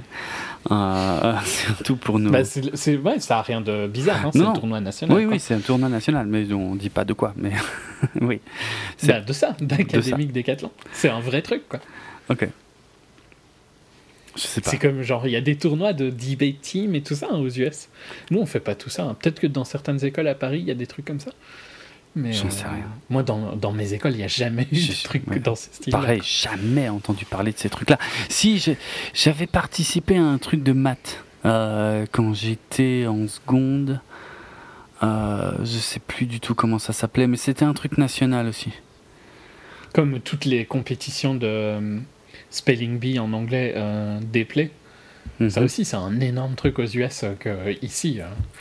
si tu fais ça, on va te prendre pour un taré, je pense. Désolé s'il y a des gens qui le font dans Non, mais ouais, en plus. J'ai rien contre, hein, je trouve ça cool, mais. Je serais pas, du tout dans la. C'est pas. On n'a pas du tout cette culture de compétition euh, dans l'éducation, je trouve. Beaucoup moins que. Effectivement. Hmm. En tout cas, tu viens de me rappeler un bon, un bon, ouais, un beau souvenir là de ce, ce truc national de maths auquel j'ai participé et que j'ai même pas passé les sélections de ma classe. pour dire. Euh, bref, mais je me souviens plus du tout le nom, putain. Pourtant, on avait eu des t-shirts et tout. Bref, tant pis. Tu étais, presque une mathlite comme Lindsay. Euh, ouais, je pense pas. Pas vraiment. Non. Pas à cette époque-là, en tout cas. Je me suis rattrapé plus tard. Plus comme James Franco, en fait. Ok. mais j'ai toujours tu pas comprendras quand tu verras le film. D'accord. Quand tu verras la série. D'accord. Bon, après, euh, James Franco, ça me va, je prends. Yes. Ned euh, hack le costume de Peter une fois qu'ils sont à, Washington, d'ici, et, et découvre. Juste d'ici, si tu veux. Ça marche. Ouais, mais les, mais les Français disent jamais ça. oui, ok. Bon. Euh, maintenant qu'on l'a expliqué, ok. Euh, d'ici l'endroit où Potus vit. Absolument. Juste pour faire chier. C'est ça, parce que franchement, je suis sûr que tu parles chinois pour plein de gens, mais bon. Donc POTUS, un President of the United States. 45 euh, si tu veux aussi. C'est très, très courant dans les articles. Je vais pas y arriver. C'est quoi 45 Juste le numéro du président. Oh putain, sérieux, ils font ça? Ça, c'est abusé. 45, on dirait Docteur Who, quoi. Le 12e, le 13e. c'est quoi ce délire? Ok. Bon, je savais pas, j'ignorais. Euh, donc Ned découvre l'existence euh, du programme euh, Training Wheels et je sais plus comment il l'avait traduit dans les sous-titres quand j'ai vu le film, mais c'est, je vois très bien ce que c'est, mais je sais pas comment le, le traduire simplement en fait. C'est les roulettes qu'on met sur les vélos quoi. J'ai vu euh, aux Pays-Bas, donc je saurais pas ah t'aider. Mais en gros, c'est ça que ça veut dire. Mais je vois ce que tu veux dire, mais j'ai aucune idée de euh, comment. Les roues d'apprentissage, c'est pas ça qu'on dit. Hein. Mais je vois les roues qu'on accroche à la fin du vélo. Oui, voilà, les roues qu'on met sur les vélos des gamins, quoi. Les roues en plus. Je sais pas, ça a peut-être un nom, je, je l'ignore. Je vais chercher pendant que tu. Merci. Euh, et donc euh, Peter lui demande de bypasser ce programme, c'est-à-dire qu'il apparemment va, va, ouais, va, déverrouiller toutes les fonctions euh, avancées du costume. je peux comprendre que, que, Peter le prenne mal. Moi, ça me fait rire hein, que ça s'appelle Training Wheels. c'est comme plus roue stabilisatrice. Roue stabilisatrice. Tu vois, c'est c'est pas la même chose, ça, bah ça marche pas. Quoi. Bah ça marche pas, voilà, c'est ça. Ça marche pas instantanément. Exactement. Je suis d'accord. Et c'est comme. Mais c'est apparemment le truc, hein, roue stabilisatrice, ça revient, ou roue d'apprentissage. Ouais. Et euh, c'est moins péjoratif que ouais, c'est ça, c'est ça. C'est pour ça que la blague marcherait pas euh, si c'était traduit comme ça. Et euh, c'est comme plus tard le, le, le, fait qu'ils puissent tout enregistrer en vidéo et que je crois que la, la fonction s'appelle Baby Monitor, un truc comme ça. C'est très drôle en VO, mais je sais, je me souviens pas comment ils le traduisent en français, mais c'est c'est très insultant pour Peter, quoi. En fait, c'est le c'est l'équivalent d'un babyphone, quoi c'est peut-être déjà plus parlant. Babyphone vidéo. Ned, il est quand même doué, tu vois. Il, il laque le costume de Stark euh, J'avoue. Industries. Mm, mm, Zen. Ouais, complètement. Et donc, ouais, euh, en, tout cas, c'est là qu'on arrive dans la partie qui me dérange, euh, où, je trouve qu'il n'y a pas de conséquences. C'est que Peter va se barrer, il rejoint pas les autres à la piscine. On n'a pas du tout appuyé sur le fait que Michel, donc interprété par Zendaya, on l'a déjà croisé une paire de fois depuis le début du film. À chaque fois, elle dit qu'elle en a rien à foutre d'être là, mais elle est quand même toujours là. Elle n'en a jamais rien à foutre de personne, elle envoie toujours chier tout le monde, ce que je trouve génial. Mais il n'y a jamais d'explication au fait qu'elle soit quand même toujours là, techniquement. quoi. C'est là où je trouve qu'elle est hors du film. Oui. Elle est sympa, mais elle est hors du film. Il y a un- mais en fait, il y, a, il y a un moment, je me suis presque demandé s'il ne manquait pas une info à son sujet. Euh, Est-ce qu'elle est qu'elle le veut? En fait, est-ce que se cherche des excuses? Euh, pour avoir l'air cool Ou est-ce qu'elle est vraiment là ouais, à chaque ouais, fois par hasard elle a un côté euh, wannabe hipster, je trouve. Ouais, peut-être. Oui, parce qu'elle est quand Je même à pas la que c'est ça fête. la, Pour moi, la, c'est la vibe principale qu'elle donne. probablement. Parce qu'effectivement, sinon, je vois pas ce qu'elle foutrait, ne serait-ce qu'à la fête, quoi. Ouais. Un perso comme ça n'a rien à faire dans une fête où il y a tous les jeunes branchés, quoi. Je, j'en sais quelque chose. Elle a envie d'être cool, tu vois. Ok. Elle a envie d'être cool, mais elle l'est pas vraiment. Elle a envie d'être cool tout en méprisant tous ceux qui sont cool, quoi. Ce Ouais, est quand même Ouais. un peu spécial. Et c'est là où je trouve que, hum, sur certains points, je vois la comparaison avec Ali Ouais. ou avec euh, Lindsay. Mhm. Et je trouve qu'elles sont plus honnêtes un peu que elle. Euh, Peut-être moins Ali. Ouais. Mais Lindsay, en tout cas. Oui, oui, c'est clair. C'est parce que le. hum, euh, comment elle s'appelle déjà? Alison Dans Alison Breakfast Club Qui est interprétée par euh, Ali Shelley. Ouais. Euh, effectivement, elle, elle n'a rien à foutre. Et, elle, elle en a rien à foutre d'être là, elle en a rien à foutre d'interagir Ouais. avec les autres. Et, et- c'est c'est un peu le mélange entre Ouais. euh, Lindsay qui, elle, a envie, tu vois, de traîner avec euh, les freaks, hein, donc de Freaks and Geeks. D'accord. Donc Jason Segel, James Franco tout ça. Mhm. Et elle a envie d'être avec eux, mais elle est en conflit avec son autre côté qui est beaucoup plus Ah, euh, académique, quoi. Ok. Et c'est là où tu, où tu peux voir un peu un mélange de ces deux persos-là dans euh, Michel. Ah, d'accord. Mais aucun n'est aussi bien réalisé, je pense. Et enfin, ouais, c'est pas, c'est- je la trouve, je la trouve vraiment sympa, Mhm. mais juste trop en dehors de la réalité. Quoi.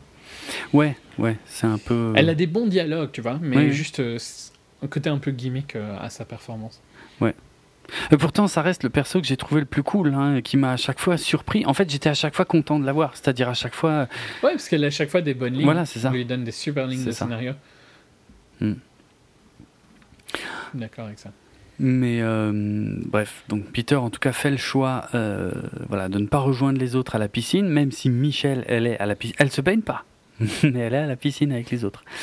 Euh, donc on a la fameuse euh, scène gag bon, qu'on a déjà un peu évoquée d'une certaine manière, où Peter va découvrir toutes les fonctions euh, super avancées de son costume, euh, juste à côté du van où il y a tous les méchants qui vont absolument rien capter. Euh, bon, c'est sympa. Je sais pas si ça remarchera aussi bien en revoyant le film, mais enfin, on est d'accord que de toute façon ça devient un peu. Moi, je trouve que ça marche déjà moyen là. Ah donc, euh, en, en revoyant le film, je pense que ça marchera vraiment pas du tout. Mais bon, voilà. C'est pas, non plus un mauvais moment, tu vois, c'est Ouais, juste ouais. insignifiant. On voit que, que Tooms euh, se sert en fait des, des technologies Shitori pour euh, finalement euh, ouvrir des, des espèces de de passages, de, Ouais, des, je- des portals. J'ai pas envie de dire portail, justement, tu vois. Parce que je trouve que ça, ça, ça a une autre signification, Oui, mais. Je sais pas. Euh, bref, en tout cas, ça lui permet de braquer des camions, euh, par exemple, euh, sans, sans se faire choper, sans, du, sans trace d'effraction. DODC. Oui, de damage control, effectivement. Et Peter. Sans, et surtout en étant tout à fait raisonnable avec ce qu'il prend. Oui, c'est vrai, aussi, oui. Mm. C'est ça, je trouve, la grosse différence. Et Peter, lui, va se retrouver piégé dans un des camions et, et piégé, du coup, dans, dans l'entrepôt où sont amenés tous ces trucs-là. Bon, c'est la fameuse scène où il va découvrir l'existence de l'intelligence artificielle avec qui il peut discuter, euh, qui est doublée par euh, Jennifer Connelly. Ok. Euh, ne savez pas? Non, non. Ah. je- Bon, faut dire, c'est pas l'avais non pas plus.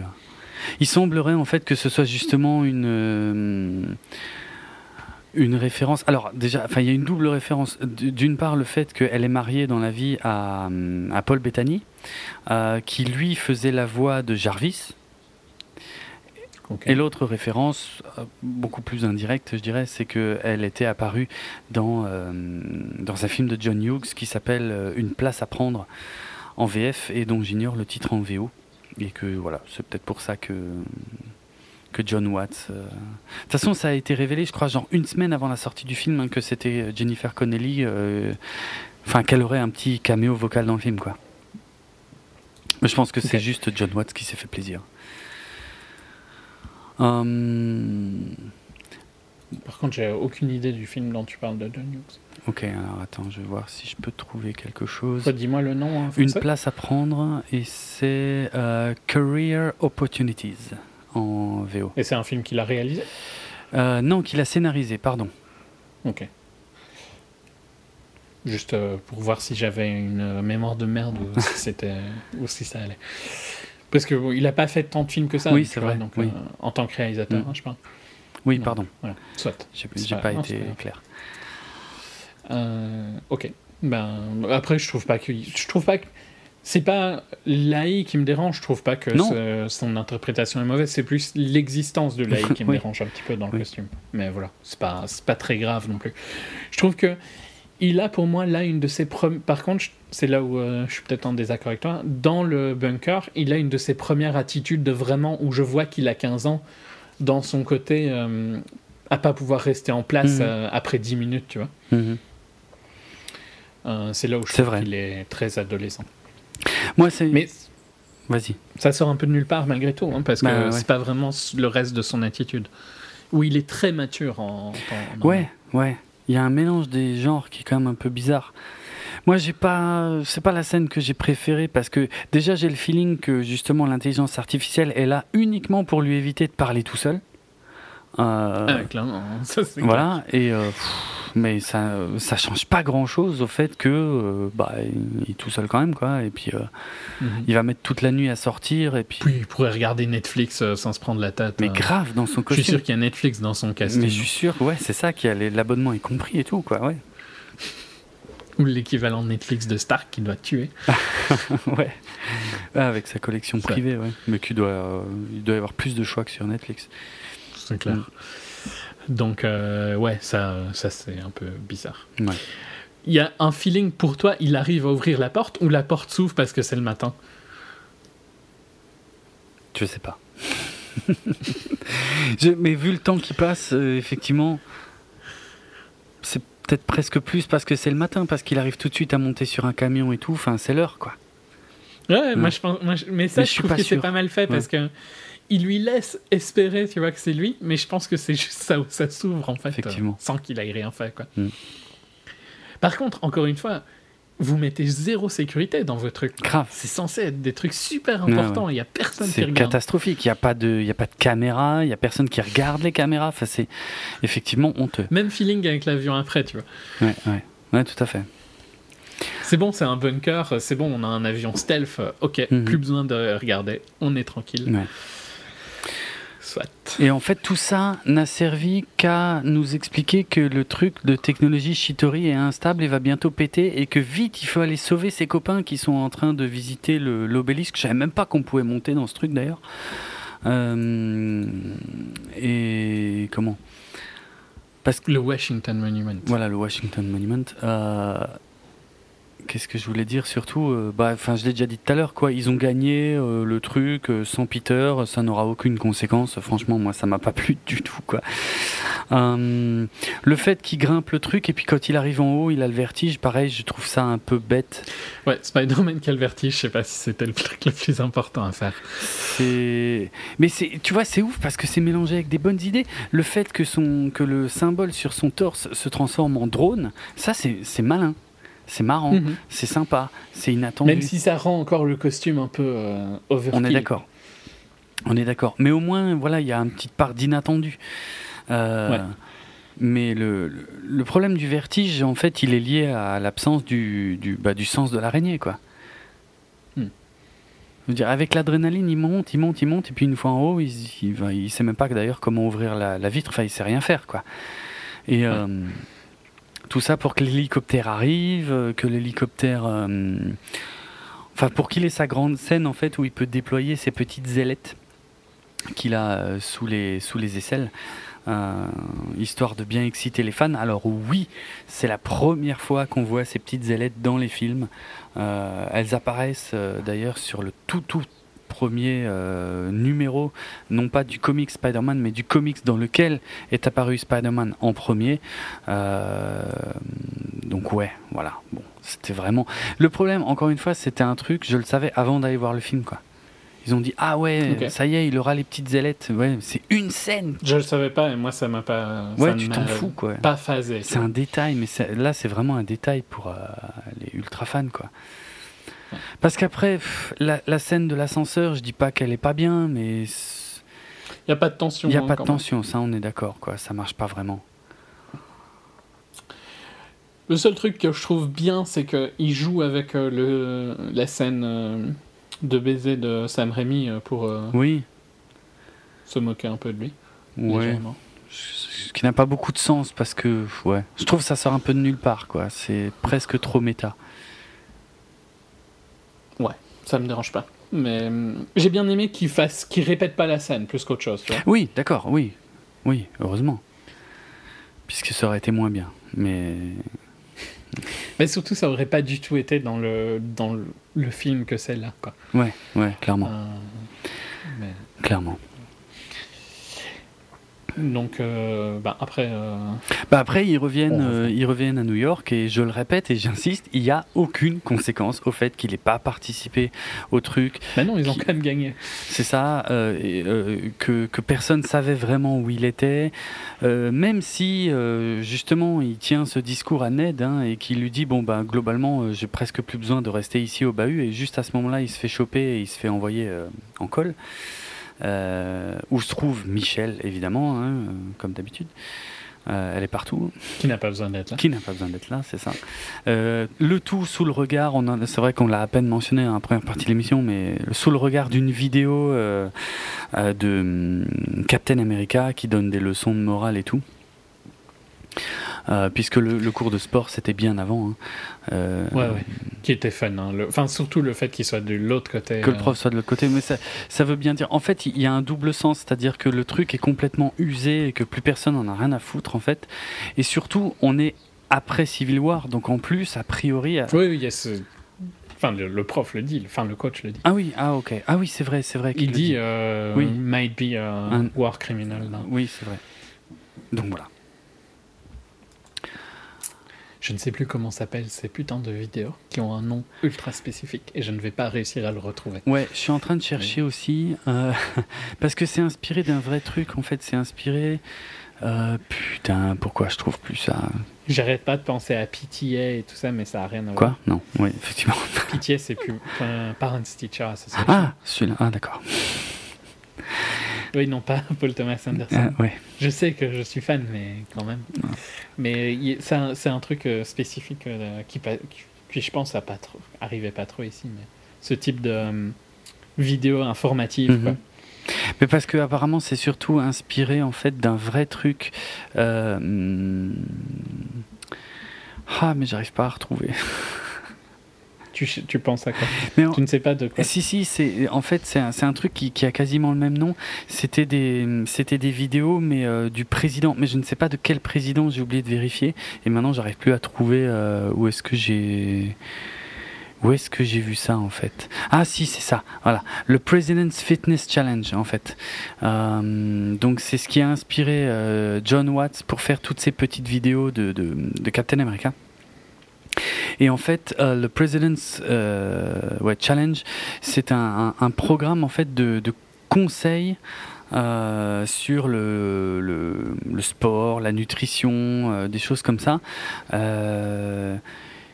qui sont faits, mais par quel président en fait? C'est ça que je comprends pas. Je sais pas.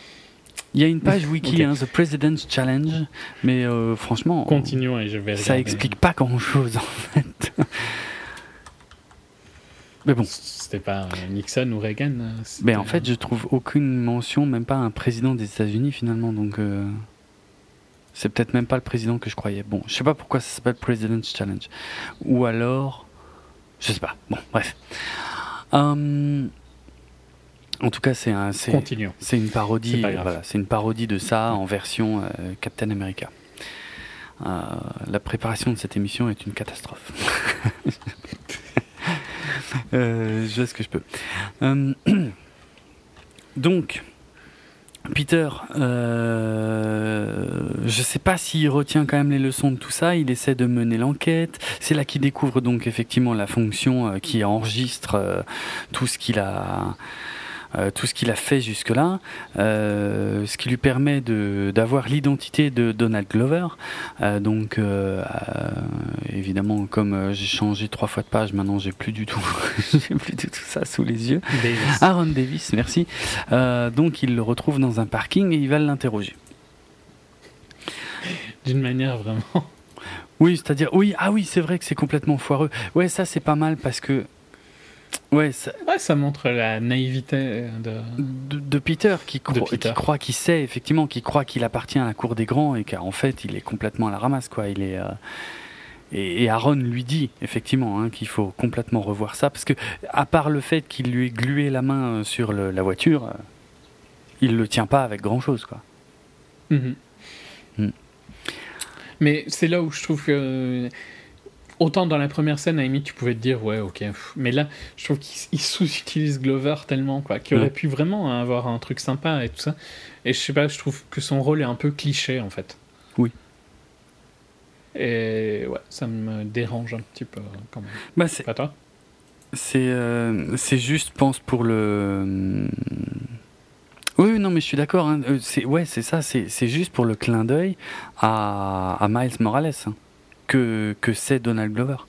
Alors pourquoi mhm. Parce que dans cette scène, euh, Aaron Davis euh, parle, de, son, neveu, et dans les comics, son neveu, c'est Miles Morales. Donc voilà. Donc on peut dire techniquement que Donald Glover interprète ici l'oncle d'un autre futur probable Spider-Man, pour ceux qui connaîtraient pas du tout euh, les comics. Mais ouais, ouais, en dehors de ça et en dehors du fait qu'il y a quelques années il y avait cette campagne pour que ce soit Donald Glover qui interprète Miles Morales euh, au cinéma, ben ouais, non, ça n'a pas beaucoup de, de poids finalement. En effet. Euh, Quelque chose d'intéressant sur le. De toute façon. Non, sur le President's Challenge. non, non, ouais, le président, ouais, c'est euh, Captain America Fitness Challenge, mais j'ai pas trouvé de président. Mais j'arrive pas à retrouver le nom de ce type de vidéo. Euh. Ok.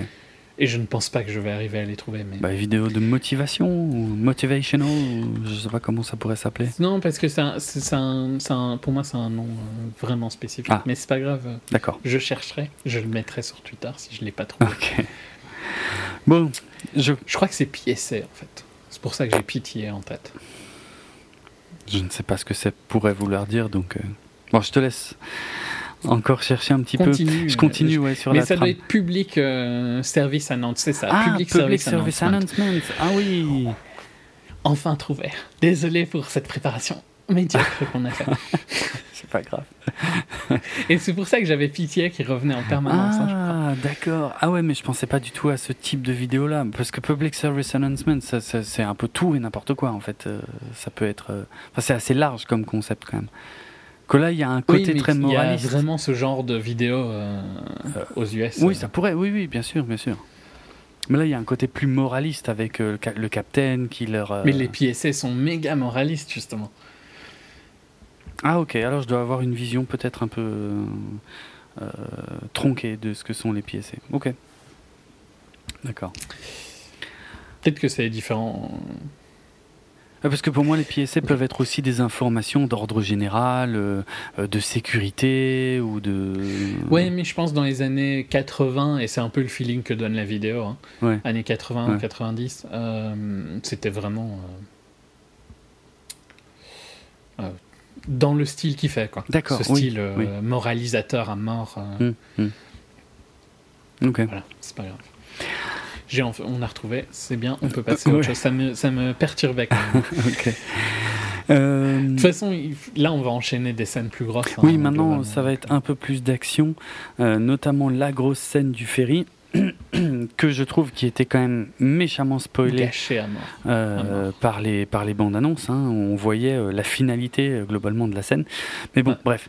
Peter Parker, en tout cas, sait que bah, que, Tooms, enfin que les hommes de Tooms euh, doivent y, échanger ou vendre du matériel. Enfin bref, il sait qu'ils vont être présents. Il veut aller les intercepter. Euh, il les identifie. Il y a d'ailleurs un petit euh, gag, enfin pas un gag, mais un petit Easter egg, puisqu'il y en a un qui est identifié avec le le nom, enfin le surnom Prowler, sachant que le Prowler est un ennemi de Spider-Man dans les dans les comics. Peut-être une piste pour un futur film. Bref malgré les avertissements de Tony Stark, euh, Peter est sûr de pouvoir s'en occuper, euh, machin, de pouvoir assurer à mort. Sauf que ça va partir en latte puisque le vautour euh, est plus fort et que avec un, enfin il y a un truc qui va partir en couille et qui va couper le bateau en deux. Je résume. Ouais, le vautour lui dit tu, tu, tu joues avec des choses que tu ne contrôles pas, qui je trouve est une bonne ligne de dialogue. Mhm. Et qui, et alors euh, là je vais euh, être des deux côtés de mon argument, je vais casser mon propre, mhm. ma propre attaque. Mais moi cette scène me dérange dans le sens où il sait que Spider-Man a sauvé sa fille, et pourtant il l'attaque quand même, tu vois. Ce qui a aucun sens avec ce qu'il va dire après. Et en même temps, tu peux aussi faire une lecture qu'il l'attaque pas vraiment. Il l'attaque pas vraiment, pourquoi? Bah, au final, c'est plus hmm. Spider-Man qui crée les problèmes, tu vois. Ah, mais il n'est pas vraiment agressif avec Spider-Man. Donc il ne cherche pas vraiment à, tuer Spider-Man, tu vois. Ouais. Donc tu pourrais te dire que euh, il a un espèce de respect du fait qu'il a sauvé sa fille. Ça se voit pas vraiment, hein. Je trouve pas. Mais tu peux le lire comme ça dans le sens où je pense qu'ils ont laissé suffisamment d'ambiguïté pour que tu puisses le lire comme ça. Hmm. Mais c'est pas le feeling que j'ai eu quand j'ai regardé le film. J'ai eu le feeling que je trouve que ça a pas de sens par rapport au dialogue après. Enfin, déjà de base, je trouve que ça a pas de sens. Ah oui, mais non, c'est pas encore que Vulture et le père de Lise. Euh, mais ouais, le, dialogue d'après, je trouve que c'est bizarre qu'il ait attaqué Spider-Man sur le bateau. Et c'est juste que mm. là maintenant, tu vois, je me dis peut-être qu'il l'attaque pas vraiment en fait et que c'est plus Peter qui fout la merde qu'autre chose. Je sais pas. Je sais pas, c'est pas le feeling que m'a donné la scène. Le deal foire. Non, mais. Ouais. Le deal foire, et puis de toute façon, toute la scène, tu l'as vu dans le trailer, donc tu t'en fous un peu, il n'y a, a, pas vraiment de tension. Le seul truc que j'aime bien, c'est Karen qui lui dit euh, Good job, euh, presque tout le monde, quoi. Euh, ça, c'était pas dans le trailer, non Non, ça, c'était pas dans le trailer, et effectivement, il y a. Bah, a, il a pas tiré assez de toile pour que ça tienne, et ça lâche, quoi. Et heureusement qu'il y a. Ce qu'on croit être une armure de Tony Stark qui arrive, en fait c'est Tony Stark. Hum, qui, je trouve réparer un bateau comme ça, ça me paraît vachement bah, pas super réaliste. Oui, c'est ce que j'allais dire. déjà un peu pris l'eau le machin. C'est effectivement moi ce qui me, pour être tout à fait franc, ce qui me gêne le plus dans toute cette scène, c'est qu'un bateau coupé en deux, t'as beau le tenir, t'as beau te mettre au milieu et tenir les câbles, il coule. Et d'ailleurs, tu me disais, euh, on voit pas d'armée de légion, mais en fait si, c'est eux qui poussent le bateau ensemble. Ah oui, c'est vrai complètement la ramasse. Ouais, bon, ça fait un moment que j'ai vu le film, mais oui, oui, c'est vrai. Euh, mais sauf que ça n'a aucun sens que ce bateau ne soit pas déjà largement au fond de l'eau à partir du moment où il est coupé en deux. Je vois, qu'est-ce qui flotte une fois que c'est coupé en deux, en fait? Bah, ça met du temps avant de couler, couler quand même. Bah, putain. on pourrait dire. Euh. Coupé en deux comme ça? quand même, euh. Tu rigoles? Plaisant c'est pas non plus en quelques. Parce que Tony arrive tout de suite. Mais par contre, le fait que le bateau, on dirait qu'il va redémarrer tranquille, zen. T'as vu Attends. Ça, c'est pas super réaliste. T'as vu en combien de temps ils coulent les bateaux dans Dunkerque? Euh, ouais, mais ils sont. franchement, ça va ultra vite, quoi. Là, le machin, il est coupé en deux et il y a, y a, y a l'eau entre les deux parties et ça coule pas. Tu vas vraiment maintenir que c'est possible, ça? Parce que moi, c'est n'importe quoi.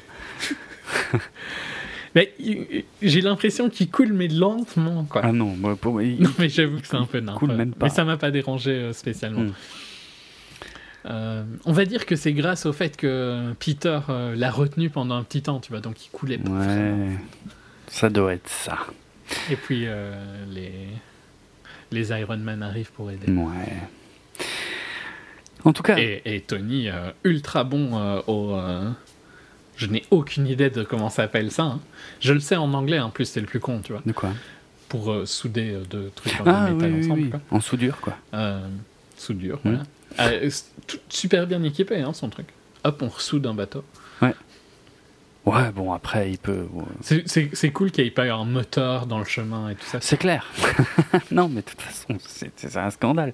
Ce truc aurait coulé dix fois, franchement, cent fois. Ouais, après, en, en franchement, en si la scène n'avait pas été dans les trailers qui étaient impossibles à rater, mmh. ouais, en plus. Euh, peut-être qu'elle rend quand même bien, en fait, hein, pour euh, la défendre. Bah, moi, je la... non, je peux pas, parce que même si je l'avais pas vu dans les trailers, je trouve que ça n'arrive pas. Allez, je vais prendre l'image la plus iconique, c'est-à-dire celle où Peter est vraiment au milieu en train de tenir les toiles et tout pour que le mhm. bateau tienne, et eh ben ça n'arrive pas à la cheville de la scène du métro de Spider-Man 2 de Sam Raimi. Mais pas à la cheville, quoi. Pourtant, les trains, c'est un truc quand même assez cliché. Hein. Eh ouais, mais l'émotion et la tension de malade qu'il y a, la souffrance de Peter dans cette scène est hallucinante. Ici, il n'y a pas de tension, le bateau il coule même pas. Non, mais il n'y a aucune tension et aucune émotion dans le film bah, globalement. c'est clair. Et c'est là où ceux de Mark Webb euh, étaient beaucoup plus forts. C'est dommage que tu aies fait un lapsus, sinon je suis d'accord. Euh, en tout cas, euh, Tony est donc pas content. C'est là qu'il lui dit, on l'a déjà dit, hein, la meilleure phrase du film hein, si tu n'es c'est mon costume. Si tu n'es rien, c'est pas ça qu'il dit. ce qu'il dit, c'est si tu n'es rien sans le costume, alors tu ne mérites pas le costume. Rends-moi mon costume. Mhm. Et c'est là effectivement. Super cher. Plus tu que mon costume à 5 millions de dollars. Quoi. c'est vrai. Pas gentil. Euh, mais c'est là que je me suis dit ah, ok, maintenant je comprends pourquoi il pouvait faire autant de trucs aussi vite. Euh, là, ça va servir à quelque chose. Effectivement, il va falloir qu'il fasse ses preuves sans rien finalement. quoi. Juste avec ses pouvoirs et sans le sens de l'araignée, ce que je trouve quand même assez chaud. Mais bon, pourquoi pas. Hmm, juste avec les shooters. Ben ouais, franchement, ouais, c'est ça. Euh, pas longtemps après ça, d'ailleurs, on va voir euh, Peter. Ça, c'est un petit easter egg sympa euh, parce qu'il est vraiment discret. On va voir Peter qui est dans le bureau, qui est convoqué dans le bureau en fait du principal. alors, je crois qu'il s'appelle Morita et qui a en fait un, je sais pas si t'as fait gaffe, enfin, je sais pas, non, peut-être pas. Il, a, il a un portrait en fait militaire sur, euh, sur un meuble ou sur son bureau, je sais plus. Tu vois de quoi je parle ou pas du tout? Non. Ok. Euh, en fait, ce qui est sympa, c'est que je suis en train de chercher son nom. Évidemment, je le trouve pas. Il me semble c'est Morita. Hein, ça va me revenir. Le proviseur? Ouais, le proviseur, voilà. Et hum, en fait, cet acteur, lui aussi, c'est la deuxième fois qu'il euh, apparaît dans le MCU. Et euh, vu le premier film dans lequel il est apparu, il, ça peut pas être le même personnage en fait, puisqu'il faisait partie des commandos hurlants de Captain America. Donc les commandos hurlants, c'était ceux qui, qui filaient un coup de main à Captain America en Europe pendant la Seconde Guerre mondiale. Et c'est ça le portrait d'ailleurs qu'il a sur son bureau. Et en fait, je pense qu'on est censé comprendre que c'est euh, son père, peut-être même plus probablement son grand-père. Euh, bon, il lui ressemble comme deux gouttes d'eau, forcément, c'est le même acteur. Euh, c'est le descendant. Kenneth Choi. Voilà. C'est le. Pourquoi je dis Morita depuis avant? C'est le nom de l'acteur? C'est le, c'est le Non, non. Kenneth Choi, c'est l'acteur et il joue le le principe. principal Morita. Principal Morita. Ok, alors ça va, j'avais pas tout faux. Euh, donc voilà, on est censé comprendre que ce proviseur est le descendant en fait de, de ce mec qui faisait partie des commandos hurlants de Captain America. D'où probablement euh, la présence un peu partout des vidéos de Captain America aussi, quoi. Bien que on se doute que ça doit être un peu dans toutes les écoles. Mhm. À partir de là, Peter reprend une euh, vie normale. on est c'est pareil, moi je trouve que c'est complètement raté, hein, parce que euh, si tu regardes euh, Spider-Man 2 de Sam Raimi, encore une fois, l'arc euh, Spider-Man No More, c'est-à-dire plus ou moins... Bon, ici c'est vrai que c'est pas pareil, c'est pas lui qui renonce à ses pouvoirs, mais en gros il s'y résout. Et il dit bon ben ouais ok je veux me recentrer sur ce qu'était ma vie avant, faut que j'arrête de, de, rêver de faire partie des Avengers. je ne suis pas un super héros et puis globalement ça revient un peu au même, mais je trouve qu'ici il n'y a pas d'impact parce que tu sais que ça va revenir. Enfin, dans les autres aussi, tu sais que ça va revenir. Dans les mais, autres aussi. Mais il y a une émotion. Non, mais je suis d'accord qu'ici, en plus, c'est très rapide. Je trouve ça pas. Il, demande Liz euh, d'aller à la Homecoming Dance et puis après il, va voir et hop, le moment surprise du film, mhm. euh, le père de Liz, euh, c'est Vulture. Ouais. Tooms. Quoi. Ouais, ouais. Qui sort de nulle part, hein pour être franc. Enfin, tu le savais peut-être? Je m'en doutais parce qu'il y avait de fortes rumeurs avant la sortie du film, en fait. Euh, il y avait de gros soupçons, donc euh, je m'en doutais et j'ai pas été surpris plus que ça. Et, et ce qui et ce qui me confirmait le truc pendant le film, c'est qu'il disait jamais le nom de famille de Lise, en fait. J'ai fait vachement gaffe, jamais ils le disent. Jamais, jamais, jamais. Ok. Et je trouvais Parce que moi, quand il a ouvert la porte, je me suis dit, oh putain, euh, qu'est-ce qu'il fait là Ah bon? Vraiment. C'était un bon moment. Ah d'accord. C'était vraiment mais tant mieux. oui, non, mais je pense que la surprise marche. Ouais. Hmm et parce que dans ta tête, tu te dis, oh, il, il a trouvé l'identité de Spider-Man. Ah oui, ok. Oh, qu'est-ce qu'il a fait à la famille de Liz et tout ça, tu hmm. vois. Enfin, tu poses plein de questions comme Peter se pose. Hein. Hmm. Et je trouve que là, c'est un peu un des seuls moments où il joue bien, d'ailleurs. Oui, c'est vrai. Pas que avant il joue particulièrement mal, mais il fait rien de spécial. Quoi. Et là, je trouve qu'il a des très bons regards et tout ça, où il est vraiment perdu et il joue bien le côté d'être perdu. Ouais. Et c'est un moment où. Parce que euh, Keaton, lui, il peut en profiter pour en, pour en rajouter un tout petit peu, et puis ça lui va bien, il aime bien faire ça. Donc là, c'est un moment où il le fait et ça passe bien.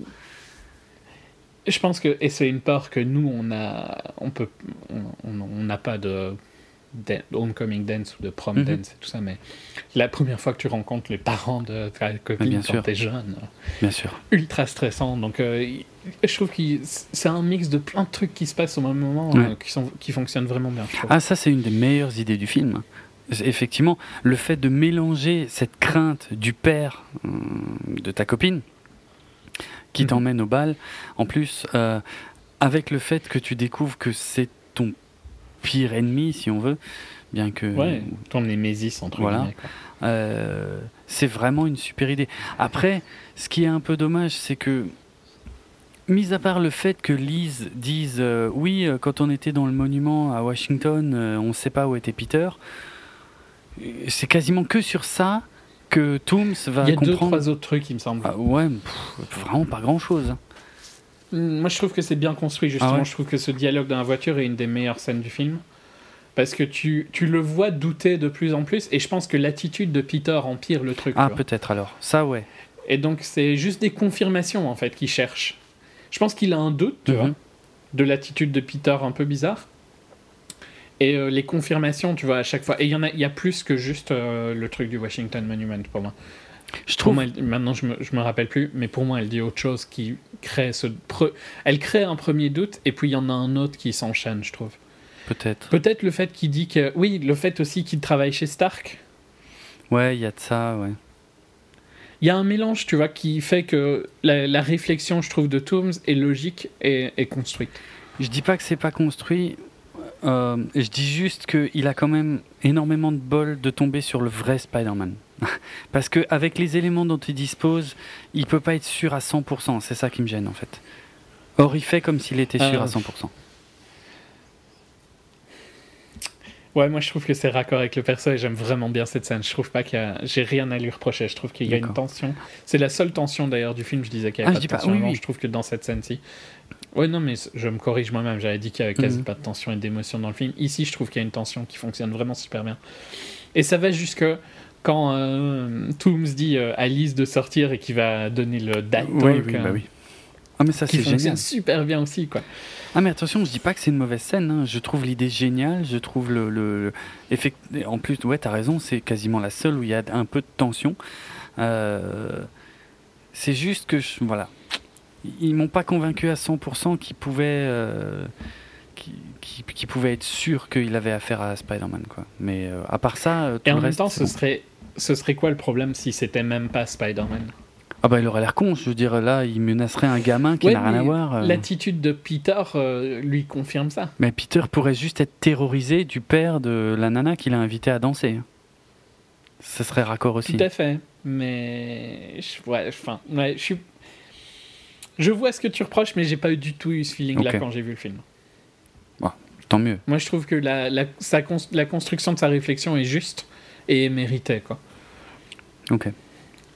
C'est peut-être aussi plus facile parce que nous on sait donc forcément. Oui. On extrapole. Mais... Euh, ouais. Non moi j'ai bien, j'ai vraiment bien aimé. Et ouais, de toute façon voilà, on...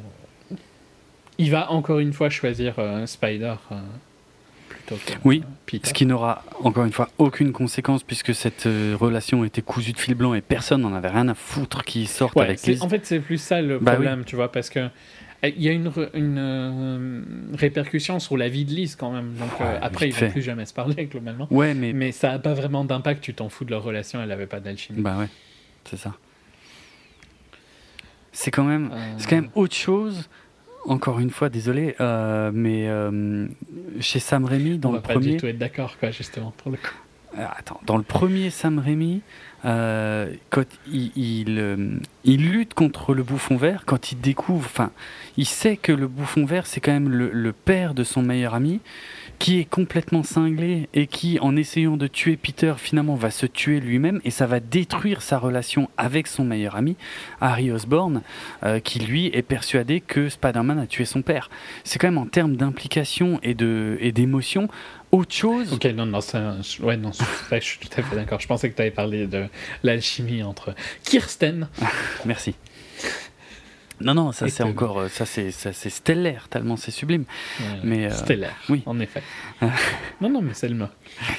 Mais euh, non, mais là je parle des, comme dit, les Non, non, conséquences. là, je suis tout à fait d'accord que. Et de toute façon, ça, c'est. Mais ça, c'est un peu un- le problème qui manque à Homecoming, c'est que. Il n'y a, y a pas ça. Il n'y a Non, aucun y a perso rien. comme ça. Y a, je veux dire, le, le, le, le vautour ici, il aurait été arrêté par n'importe quel autre Avenger ou, ou Ant-Man, et Liz aurait déménagé quand même, et voilà, ça change rien. Tu vois? Oui, parce que tu n'imagines pas que Liz va devenir le némésis de Spider-Man Non, pour ce qu'il a fait à son père. ouais, non. Ce qui pourrait être une euh, évolution euh, plus intéressante. Déjà vu chez Sam Raimi, mais oui, intéressant. Oui, mais. Euh, bon, du coup, Peter, Oui, non, mais ça serait l'évolution d'Harry Osborn. Bah oui. Tout à fait. Euh, du coup, Peter s'affole complètement et euh, va récupérer son, son vieux costume qui est caché sous les casiers. Euh, J'aime bien comme il soulève les casiers d'ailleurs, c'est marrant. Zen. Et euh, il doit affronter le deuxième choqueur. Euh, d'ailleurs, il n'est pas de taille et c'est son pote Ned qui va le sauver euh, en faisant un truc au pif. Bon, sympa. Ouais, en prenant le shooter. Ouais, quoi. ouais, en- avec le web shooter, ouais. Mais en, en faisant pas vraiment exprès non plus, quoi. Ouais, ouais, ouais. Mais bon. Sois pas méchant avec euh, The Guy in the Chair. Ok. Non, mais c'est vrai, c'est- ils sont importants. Euh, en plus, lui, c'est vrai que c'est ce qu'il rêve d'être, hein, le mec dans la chaise, celui qui euh, a tous les écrans Soyons d'ordinateur. réalistes, c'est plus notre rôle euh, Oui, ça, c'est oui, j'avoue. je, je me vois plus comme ça que sur le terrain, Euh, concrètement. Hmm. Mais bon. Euh, mais sauf que ouais, d'ailleurs, il y a un truc qui n'a pas de sens. C'est après, bon, je parle pas du fait qu'il pique la, la voiture de, de Flash Thompson. euh, c'est un peu gratuit Tu d'ailleurs. veux savoir ce que c'est une voiture? Comment ça? Parce que c'est. Non, non, mais tu, tu- j'ai cru que tu attendais à ce que je dise quelle voiture c'était. Ah non. Euh, Enfin, genre. Bah, si, c'est une Audi d'ailleurs, comme tous les films où il y a Tony Stark. C'est vrai, c'est une tête. Voilà, ah, c'est une TT, d'accord. Oui, ça m'a fait sourire que ce soit une Audi, parce que ah, dès qu'il y a Tony Stark, il y a que des Audi, quoi. C'est. Franchement, je sais pas, bon, bref. Quasi sûr qu'il conduisait une euh, NSX, non Dans un? Franchement, pour moi, il conduit toujours des Audi. Depuis le premier Spider... euh, depuis le premier Iron Man. Iron Man. Il conduisait des R8, c'est sûr, mais je suis. Je pense qu'il ouais, il a conduit une NSX avant qu'elle sorte, mais je ne sais plus dans quel. euh, Alors là, dans lequel c'était. Peut-être dans Avengers. Je crois que c'était dans le premier Avengers. ok. Ouais, c'était dans le premier Avengers. Je sais- ok, ça me dit rien. Je vois pas dans quelle scène. À la fin, alors Peut-être. À la fin, ouais. Ah, d'accord. Ok. Euh, ouais, ouais. C'est après la bataille de New York. euh. Yes. Ah, ok. Avant qu'elle sorte. Hein. Une euh, Honda NSX euh, Acura aux US. D'accord. Soit, pas très grave. Sinon, oui, globalement, euh, il a souvent conduit des Audi. D'ailleurs, il conduit une R8 Spider, je pense. euh, Ah, celui-ci. bah oui. Non, celui-ci. Forcément. Euh, Il y a un truc que j'ai pas compris. Je sais pas si c'est. Pardon, je t'ai coupé. Non, non, non. Je, Ok. je te disais, de... tu pouvais continuer. Euh, quand, euh, quand Ned se fait choper en train d'utiliser les ordinateurs de la bibliothèque de l'école, j'imagine, pourquoi il dit je regardais du porn? Premier truc, euh, moins honteux auquel il pouvait penser ben Justement, pour moi, ça n'a pas de sens.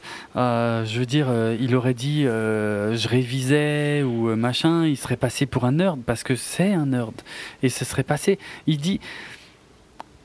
C'est ça, je comprends pas. Je veux dire, s'il dit juste je révise, bon bah il se fait virer et puis il le renvoie au bal. S'il dit je regarde du porn, il se fait virer, mais en plus il se fait punir. ça n'a pas de sens.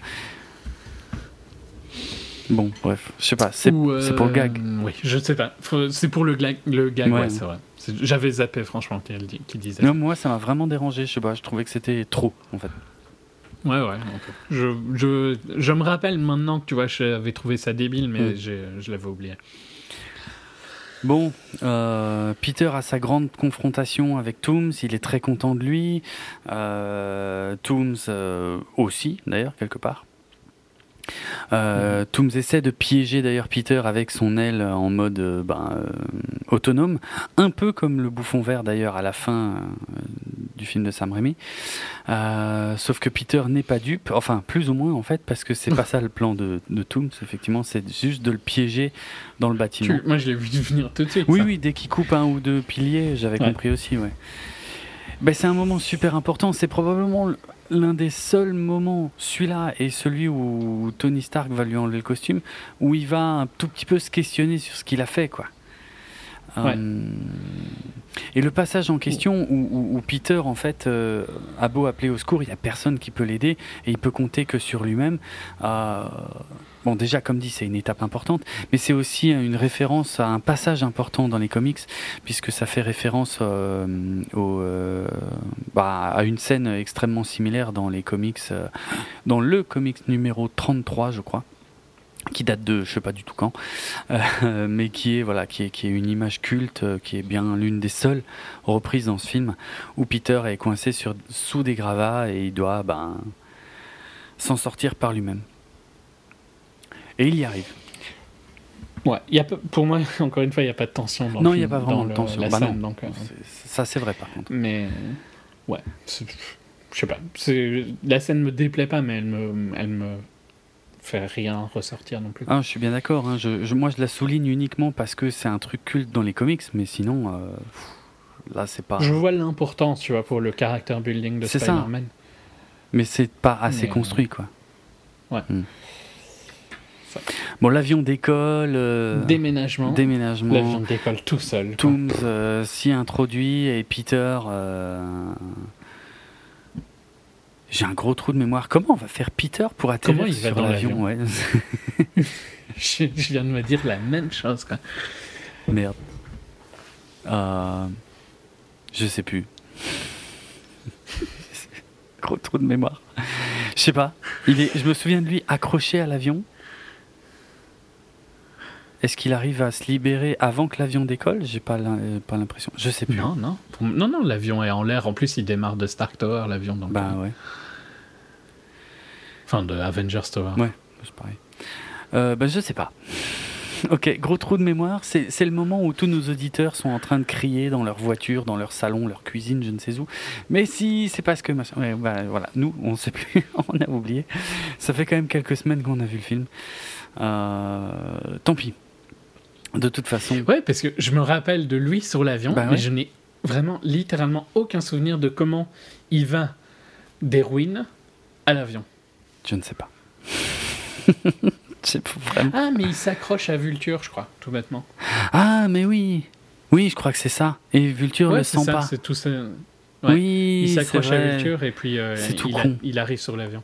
Et il crache l'avion sur euh, Coney. Bon, il crache l'avion sur Coney Island. Oui, parce que de toute façon, là, c'est toutes les scènes euh, que, moi je trouve franchement illisibles. Euh, on comprend pas bien ce qui se passe.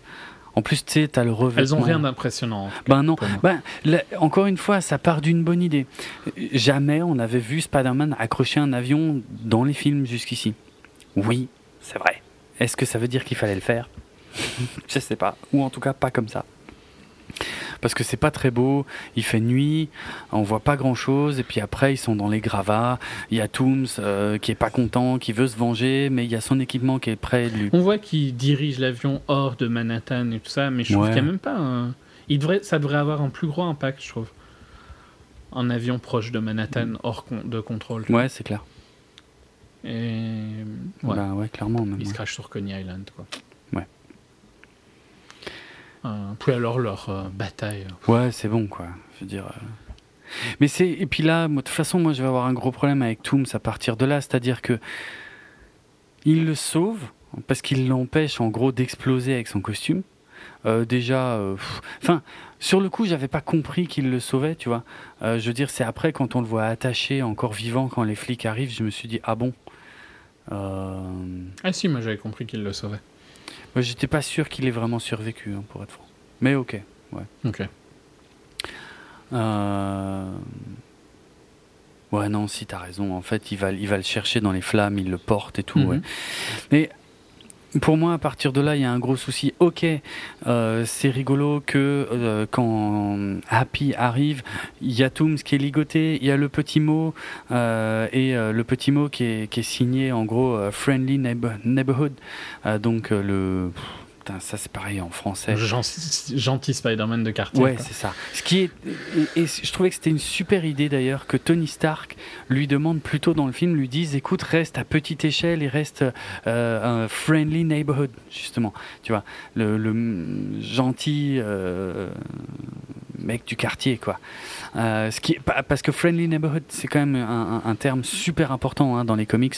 Euh, c'est même comme ça. Je crois que c'était aussi présent dans les films de Sam Raimi, hein, Your, Friendly Neighborhood Spider-Man. Euh, mhm. ouais, ouais. Mais que là, il signe le petit papier comme ça, je trouvais que c'était une petite pique sympa et. Encore une fois, ça fait partie des petits trucs où on sent qu'ils ont vraiment cogité, qu'ils ont essayé de, d'intégrer les choses. Il y a, encore une fois, je l'ai déjà dit plusieurs fois, mais il y a beaucoup de trucs qui partent de bonnes idées, mais qui sont pas forcément super bien. qui donnent pas des trucs le problème, c'est que je trouve que par rapport à l'importance de l'avion, tu vois, hmm. qu'est-ce qu'il fout Happy, qu'est-ce qu'il fout Tony, quoi? C'est clair. Ils sont où, tu vois? C'est clair. Et l'Iron Legion, quoi, même si, euh, oui, euh, si Tony ne vient pas Il y a zéro Avengers qui s'occupe de ce putain d'avion, ça ça, ça, me fait chier vraiment. Hein. Ouais. Ça me gâche, en fait, beaucoup. Euh, parce que c'est c'est le MacGuffin final et euh, il fonctionne pas quoi. Enfin la logique ne fonctionne pas du tout. Hmm. Et ouais, c'est ça clôture sur ça donc bon voilà, ça laisse un peu un côté inintéressant. Lise déménage, c'est horrible, on s'en fout. Euh, Michel révèle qu'en fait, elle préfère qu'on l'appelle MJ. Elle s'appelle MJ. Voilà. Bon, J'avoue, ça m'a fait sourire, même si, euh, pareil, il y avait des grosses rumeurs et de gros soupçons à ce sujet, donc je m'en doutais fortement, mais enfin, j'avoue, ça m'a fait sourire quand même, parce que ça montre qu'il va y avoir un, un, développement entre eux, quoi. Euh, la scène dans les toilettes, c'est pareil, c'est marrant, parce que le, le, gosse qui sort, qui met une plombe à se laver les mains, euh, c'est marrant. Euh, Surtout, c'est marrant parce qu'il lui demande depuis combien de temps t'es là. Oui, oui, c'est ça. Et le petit final, alors qui a été changé parce qu'il ne devait pas se dérouler comme ça, le petit final, donc, qui se déroule dans les nouveaux locaux des Avengers, où Tony Stark a préparé toute une euh, conférence de presse, le nouveau costume, euh, donc qui fait un rappel forcément hein, au costume que le offre Tony Stark à Peter dans les comics Civil War le costume Iron Spider avec une petite touche de doré. Et puis Peter comprend tout. Ah, mais en fait, il n'y a pas du tout de conférence, c'est un test. Euh, mais euh, parce qu'en fait, euh, voilà, ça m'intéresse pas vraiment finalement. Je préfère rester friendly neighborhood. je préfère m'occuper de mon quartier. voilà. J'ai bien compris la leçon que vous avez essayé de m'enseigner, Monsieur Stark. voilà, par où est-ce que je m'en vais? Et en fait, c'était pas du tout un test. Il y avait vraiment une conférence de presse. Il y a même une apparition de Pepper qu'on n'avait pas revu depuis un sacré moment dans le MCU. Euh, du coup, il faut bien trouver un truc. Heureusement. Trop, trop occupé à vendre des trucs euh, pour nettoyer ses vagins. Quelle horreur. Je sais de quoi tu parles. c'est vrai que c'est super chelou. Mais je sais pas ça va être compliqué. Est-ce que je dois vraiment expliquer ça maintenant? Non, je pense pas. Je pense que vous avez qu'à chercher Goût ou un truc comme ça. Ouais, enfin bref. Gwyneth Paltrow donne sur le net des leçons de vie et d'hygiène de vie. Vraiment, vraiment pas positives. Quoi. Des trucs assez chelous et effectivement. Mais je crois que c'est surtout sorti parce qu'il y a des gens qui ont essayé de les appliquer et c'est juste inhumain, je crois, en fait. Ouais, bah, en plus, ça coûte. Et ça coûte bien sûr une blinde absolue. Donc voilà, mais bon, tout ça n'a rien à voir avec le Marvel Cinematic Universe. Je tiens à préciser parce que sinon, si les gens ne sont pas au courant de quoi on parle, ça, ça risque d'être compliqué à suivre. Euh, donc heureusement que Happy a gardé la, la bague de fiançailles hein, depuis euh, perpète. Euh, comme ça, ils vont pouvoir euh, annoncer ça euh, à la place, euh, histoire de ne pas avoir convoqué la presse pour rien. Bon. J'ai jamais apprécié euh, Oui, Gwyneth je sais que tu l'aimes pas. Je m'en fous de sa présence. Bon, moi, moi j'ai- trouvé ça cool. Euh, je sais pas si le gag est très bon ou pas. Enfin, il est, il m'a fait un petit sourire. Allez, je le raccorde ça. Ouais, ouais, ok. Voilà. Et euh, Euh, dans, Il lui rend quand même son ancien costume. C'est vrai qu'il rentre chez lui, il a quand même le, le super costume qui l'attend à la baraque. Du coup, il l'enfile devant Tante May qui a tout vu et qui demande What up Et ça coupe, puisqu'on va pas dire euh, fuck dans un film comme ça. Sachant que, Et voilà. bah en fait, Fin, film fini. ouais, film fini. Alors attends, parce qu'il y a encore deux scènes, mais euh, ouais. il y a. euh, à l'origine, tout ça était moins original dans le sens où, en fait, ils avaient prévu que, bah, que ça se passe un peu comme le voulait Tony Stark, c'est-à-dire que. euh, euh, Il rejoint les ben, Avengers. Spi- voilà, Spider-Man annonce euh, à tout le monde qu'il rejoint les Avengers et qu'il est très heureux devant la presse. Et en fait, le gag ou la surprise finale, ça devait être le fait que, en fait, il enlève son masque et euh, dans un rappel encore une fois au comics Civil War, qui, qui donne sa véritable identité, ce qui faisait en plus encore un rappel au tout premier film Iron Man où Tony Stark faisait exactement ça, d'ailleurs dans la conférence de presse finale. Euh, ils ont dû penser que c'était peut-être un peu too much, Non, un peu trop tôt. surtout, pro- mais- probablement trop tôt aussi. Et euh, Il y a six films à faire, hein. faut pas déconner. six films, ouais, enfin il a déjà fait deux. Tom, il est signé pour six. Ouais, ok. Euh, et ouais, bon, le fait qu'ils aient réduit l'échelle à juste Tante May, je trouve que ça suffit en fait à, à- à provoquer une petite surprise. Ouais, puis ça pourrait être sympa que Tante May soit plus présente dans les films suivants. Oui. Je trouve qu'elle est sous-utilisée. Oui, et puis elle sera utilisée forcément différemment si elle est au courant de son identité.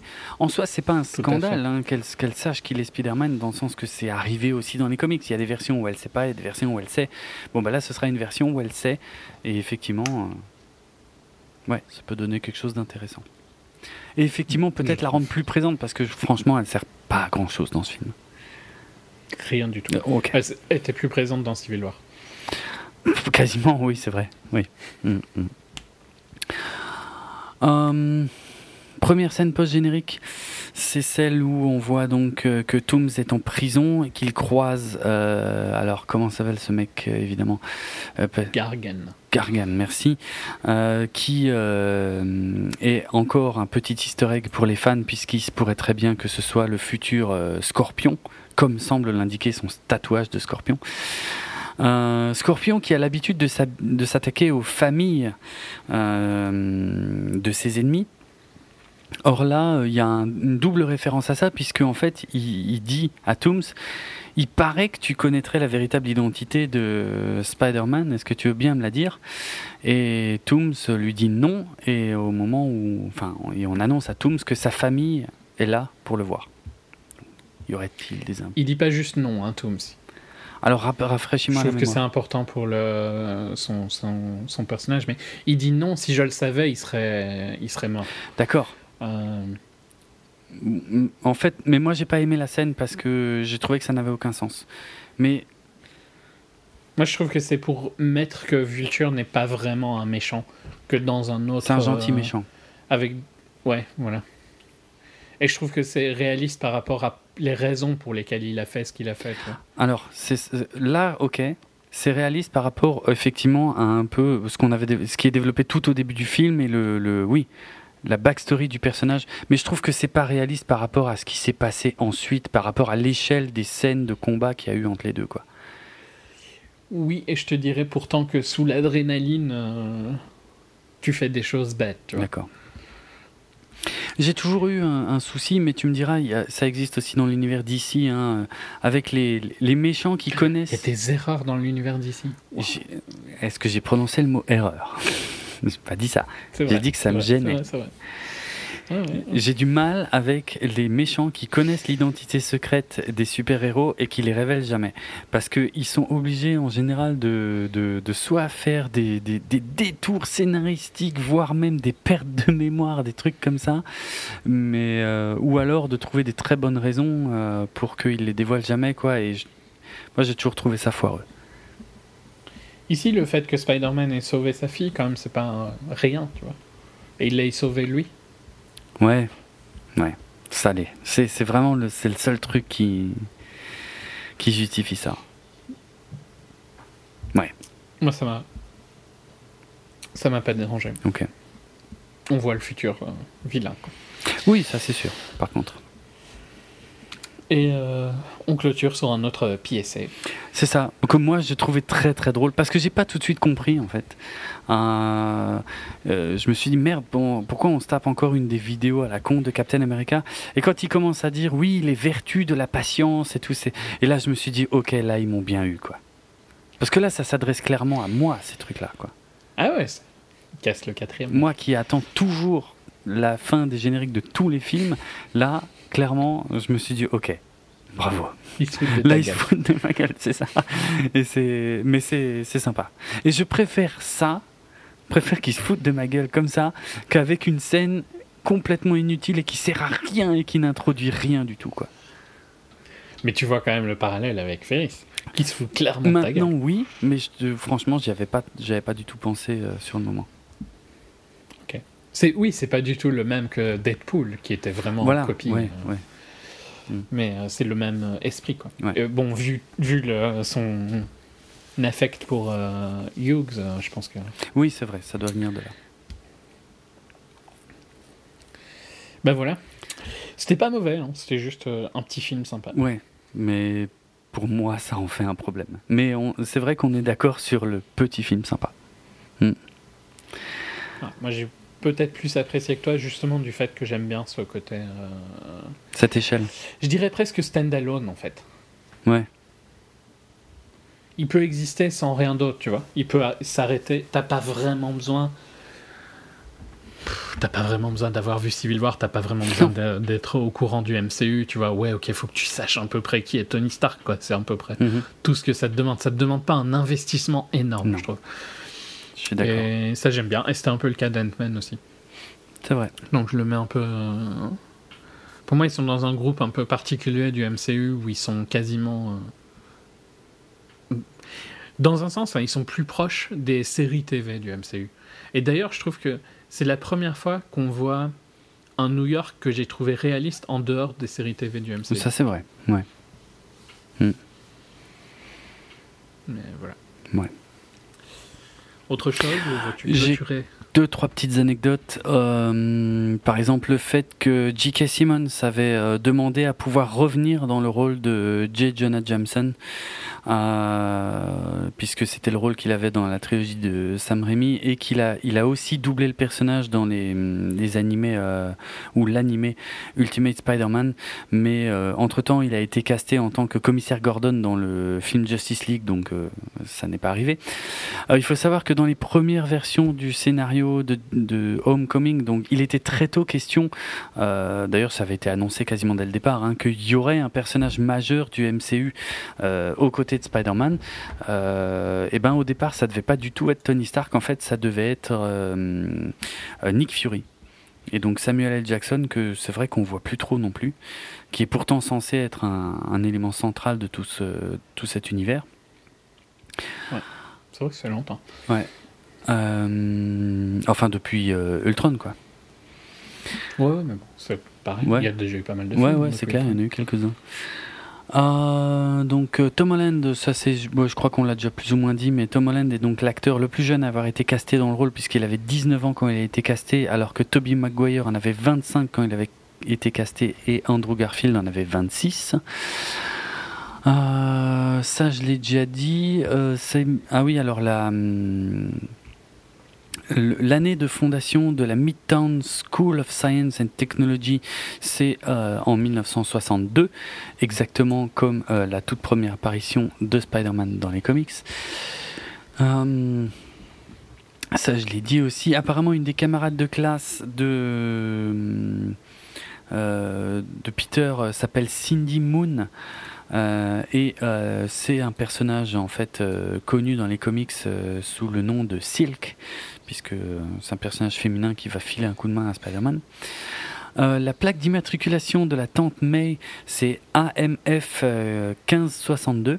Alors, AMF, c'est Amazing Fantasy, hein, c'était le nom de la revue dans laquelle est, est, parue la toute première histoire de Spider-Man, et c'était dans laquelle, bah, dans le numéro 15, qui est paru en 62, donc AMF 1562, la plaque de la tante May. Euh, les deux versions du Shocker, j'en ai euh, brièvement parlé. Euh, ah oui, la plaque de comment Aaron Davis, là le, tonton de, Miles Morales, sa plaque d'immatriculation c'est UCSM01, euh, ce que certains ont traduit comme Ultimate Comics Spider-Man 1, euh, ce qui est la première apparition de Miles Morales. Alors Ultimate Comics Spider-Man, c'est pas la même chose que Ultimate Spider-Man. Hein. Ouais. Parce que Ultimate Spider-Man, c'était un reboot de Spider-Man. En fait, tout, tout, ce qui était Ultimate, c'était un reboot euh, au début des années 2000 des, des, plus grandes euh, sagas. Et. Euh, mais effectivement, apparemment, Miles Morales est apparu dans l'univers Ultimate également, mais Ultimate Spider-Man n'est pas Miles Morales.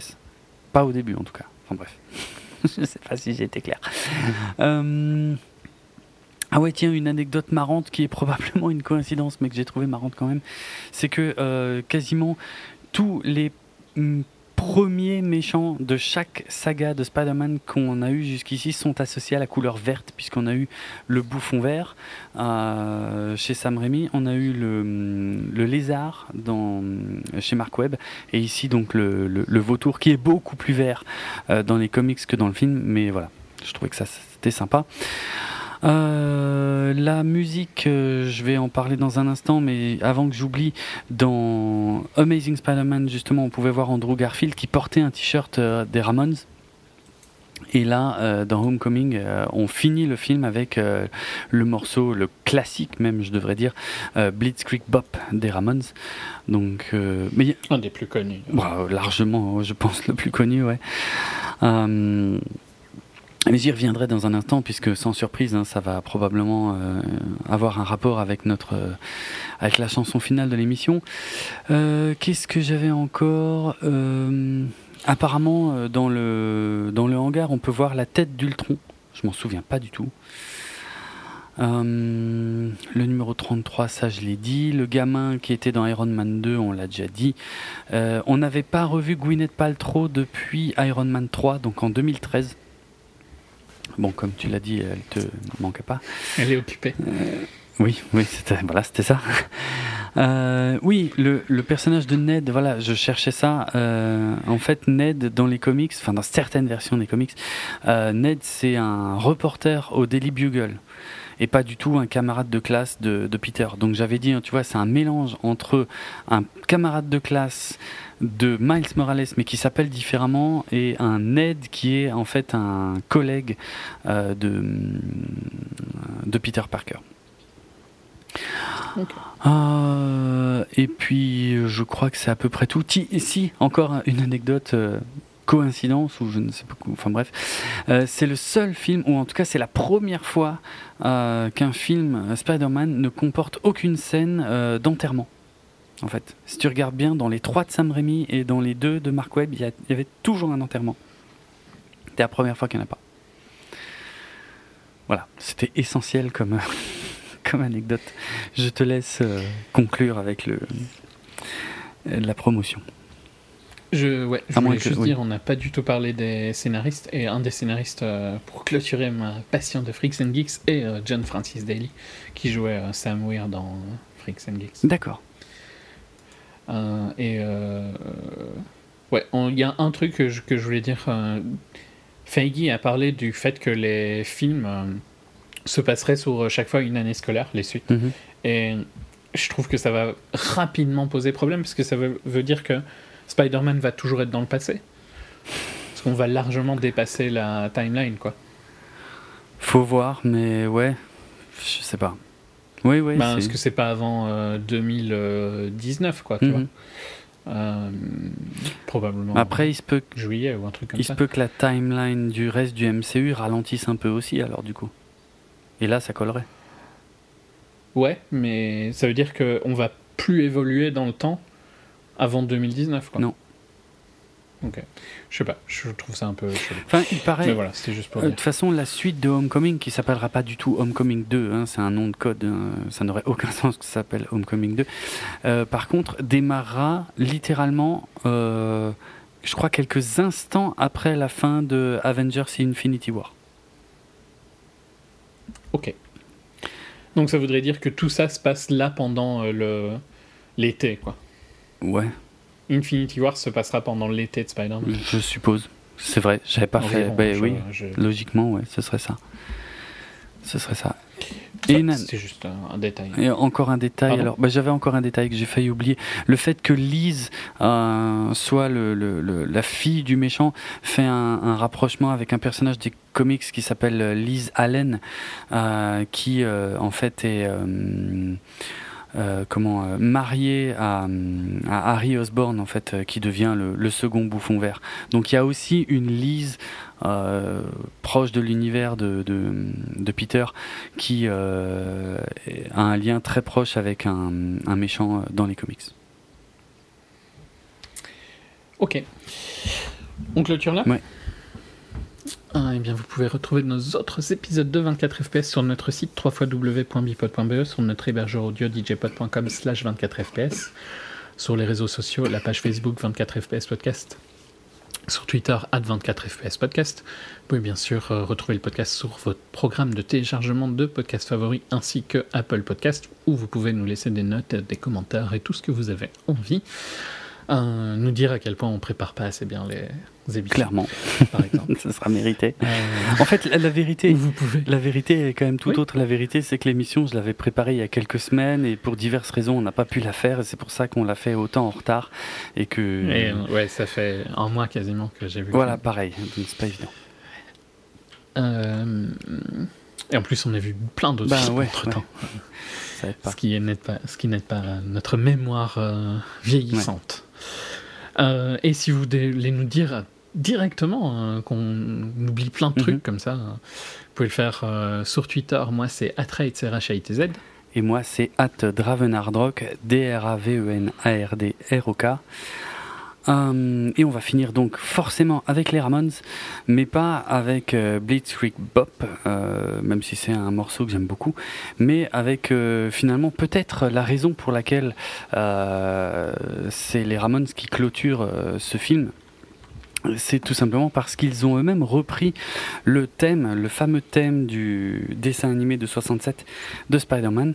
Ils l'avaient repris en fait comme piste cachée, alors attention c'est précis, hein, comme piste cachée sur la version vinyle US de leur tout dernier album euh, qui s'appelait euh, Adios Amigos en 95.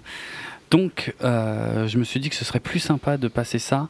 En fait, comme ça, on reste vraiment complètement dans le thème. Surtout que c'est un titre euh, un peu rare, euh, même si euh, il est présent, il est présent sur une compilation 3 CD qui est sortie un peu plus tard, qui s'appelle Weird Tales of the Ramones, et aussi en version live sur sur un ou deux live.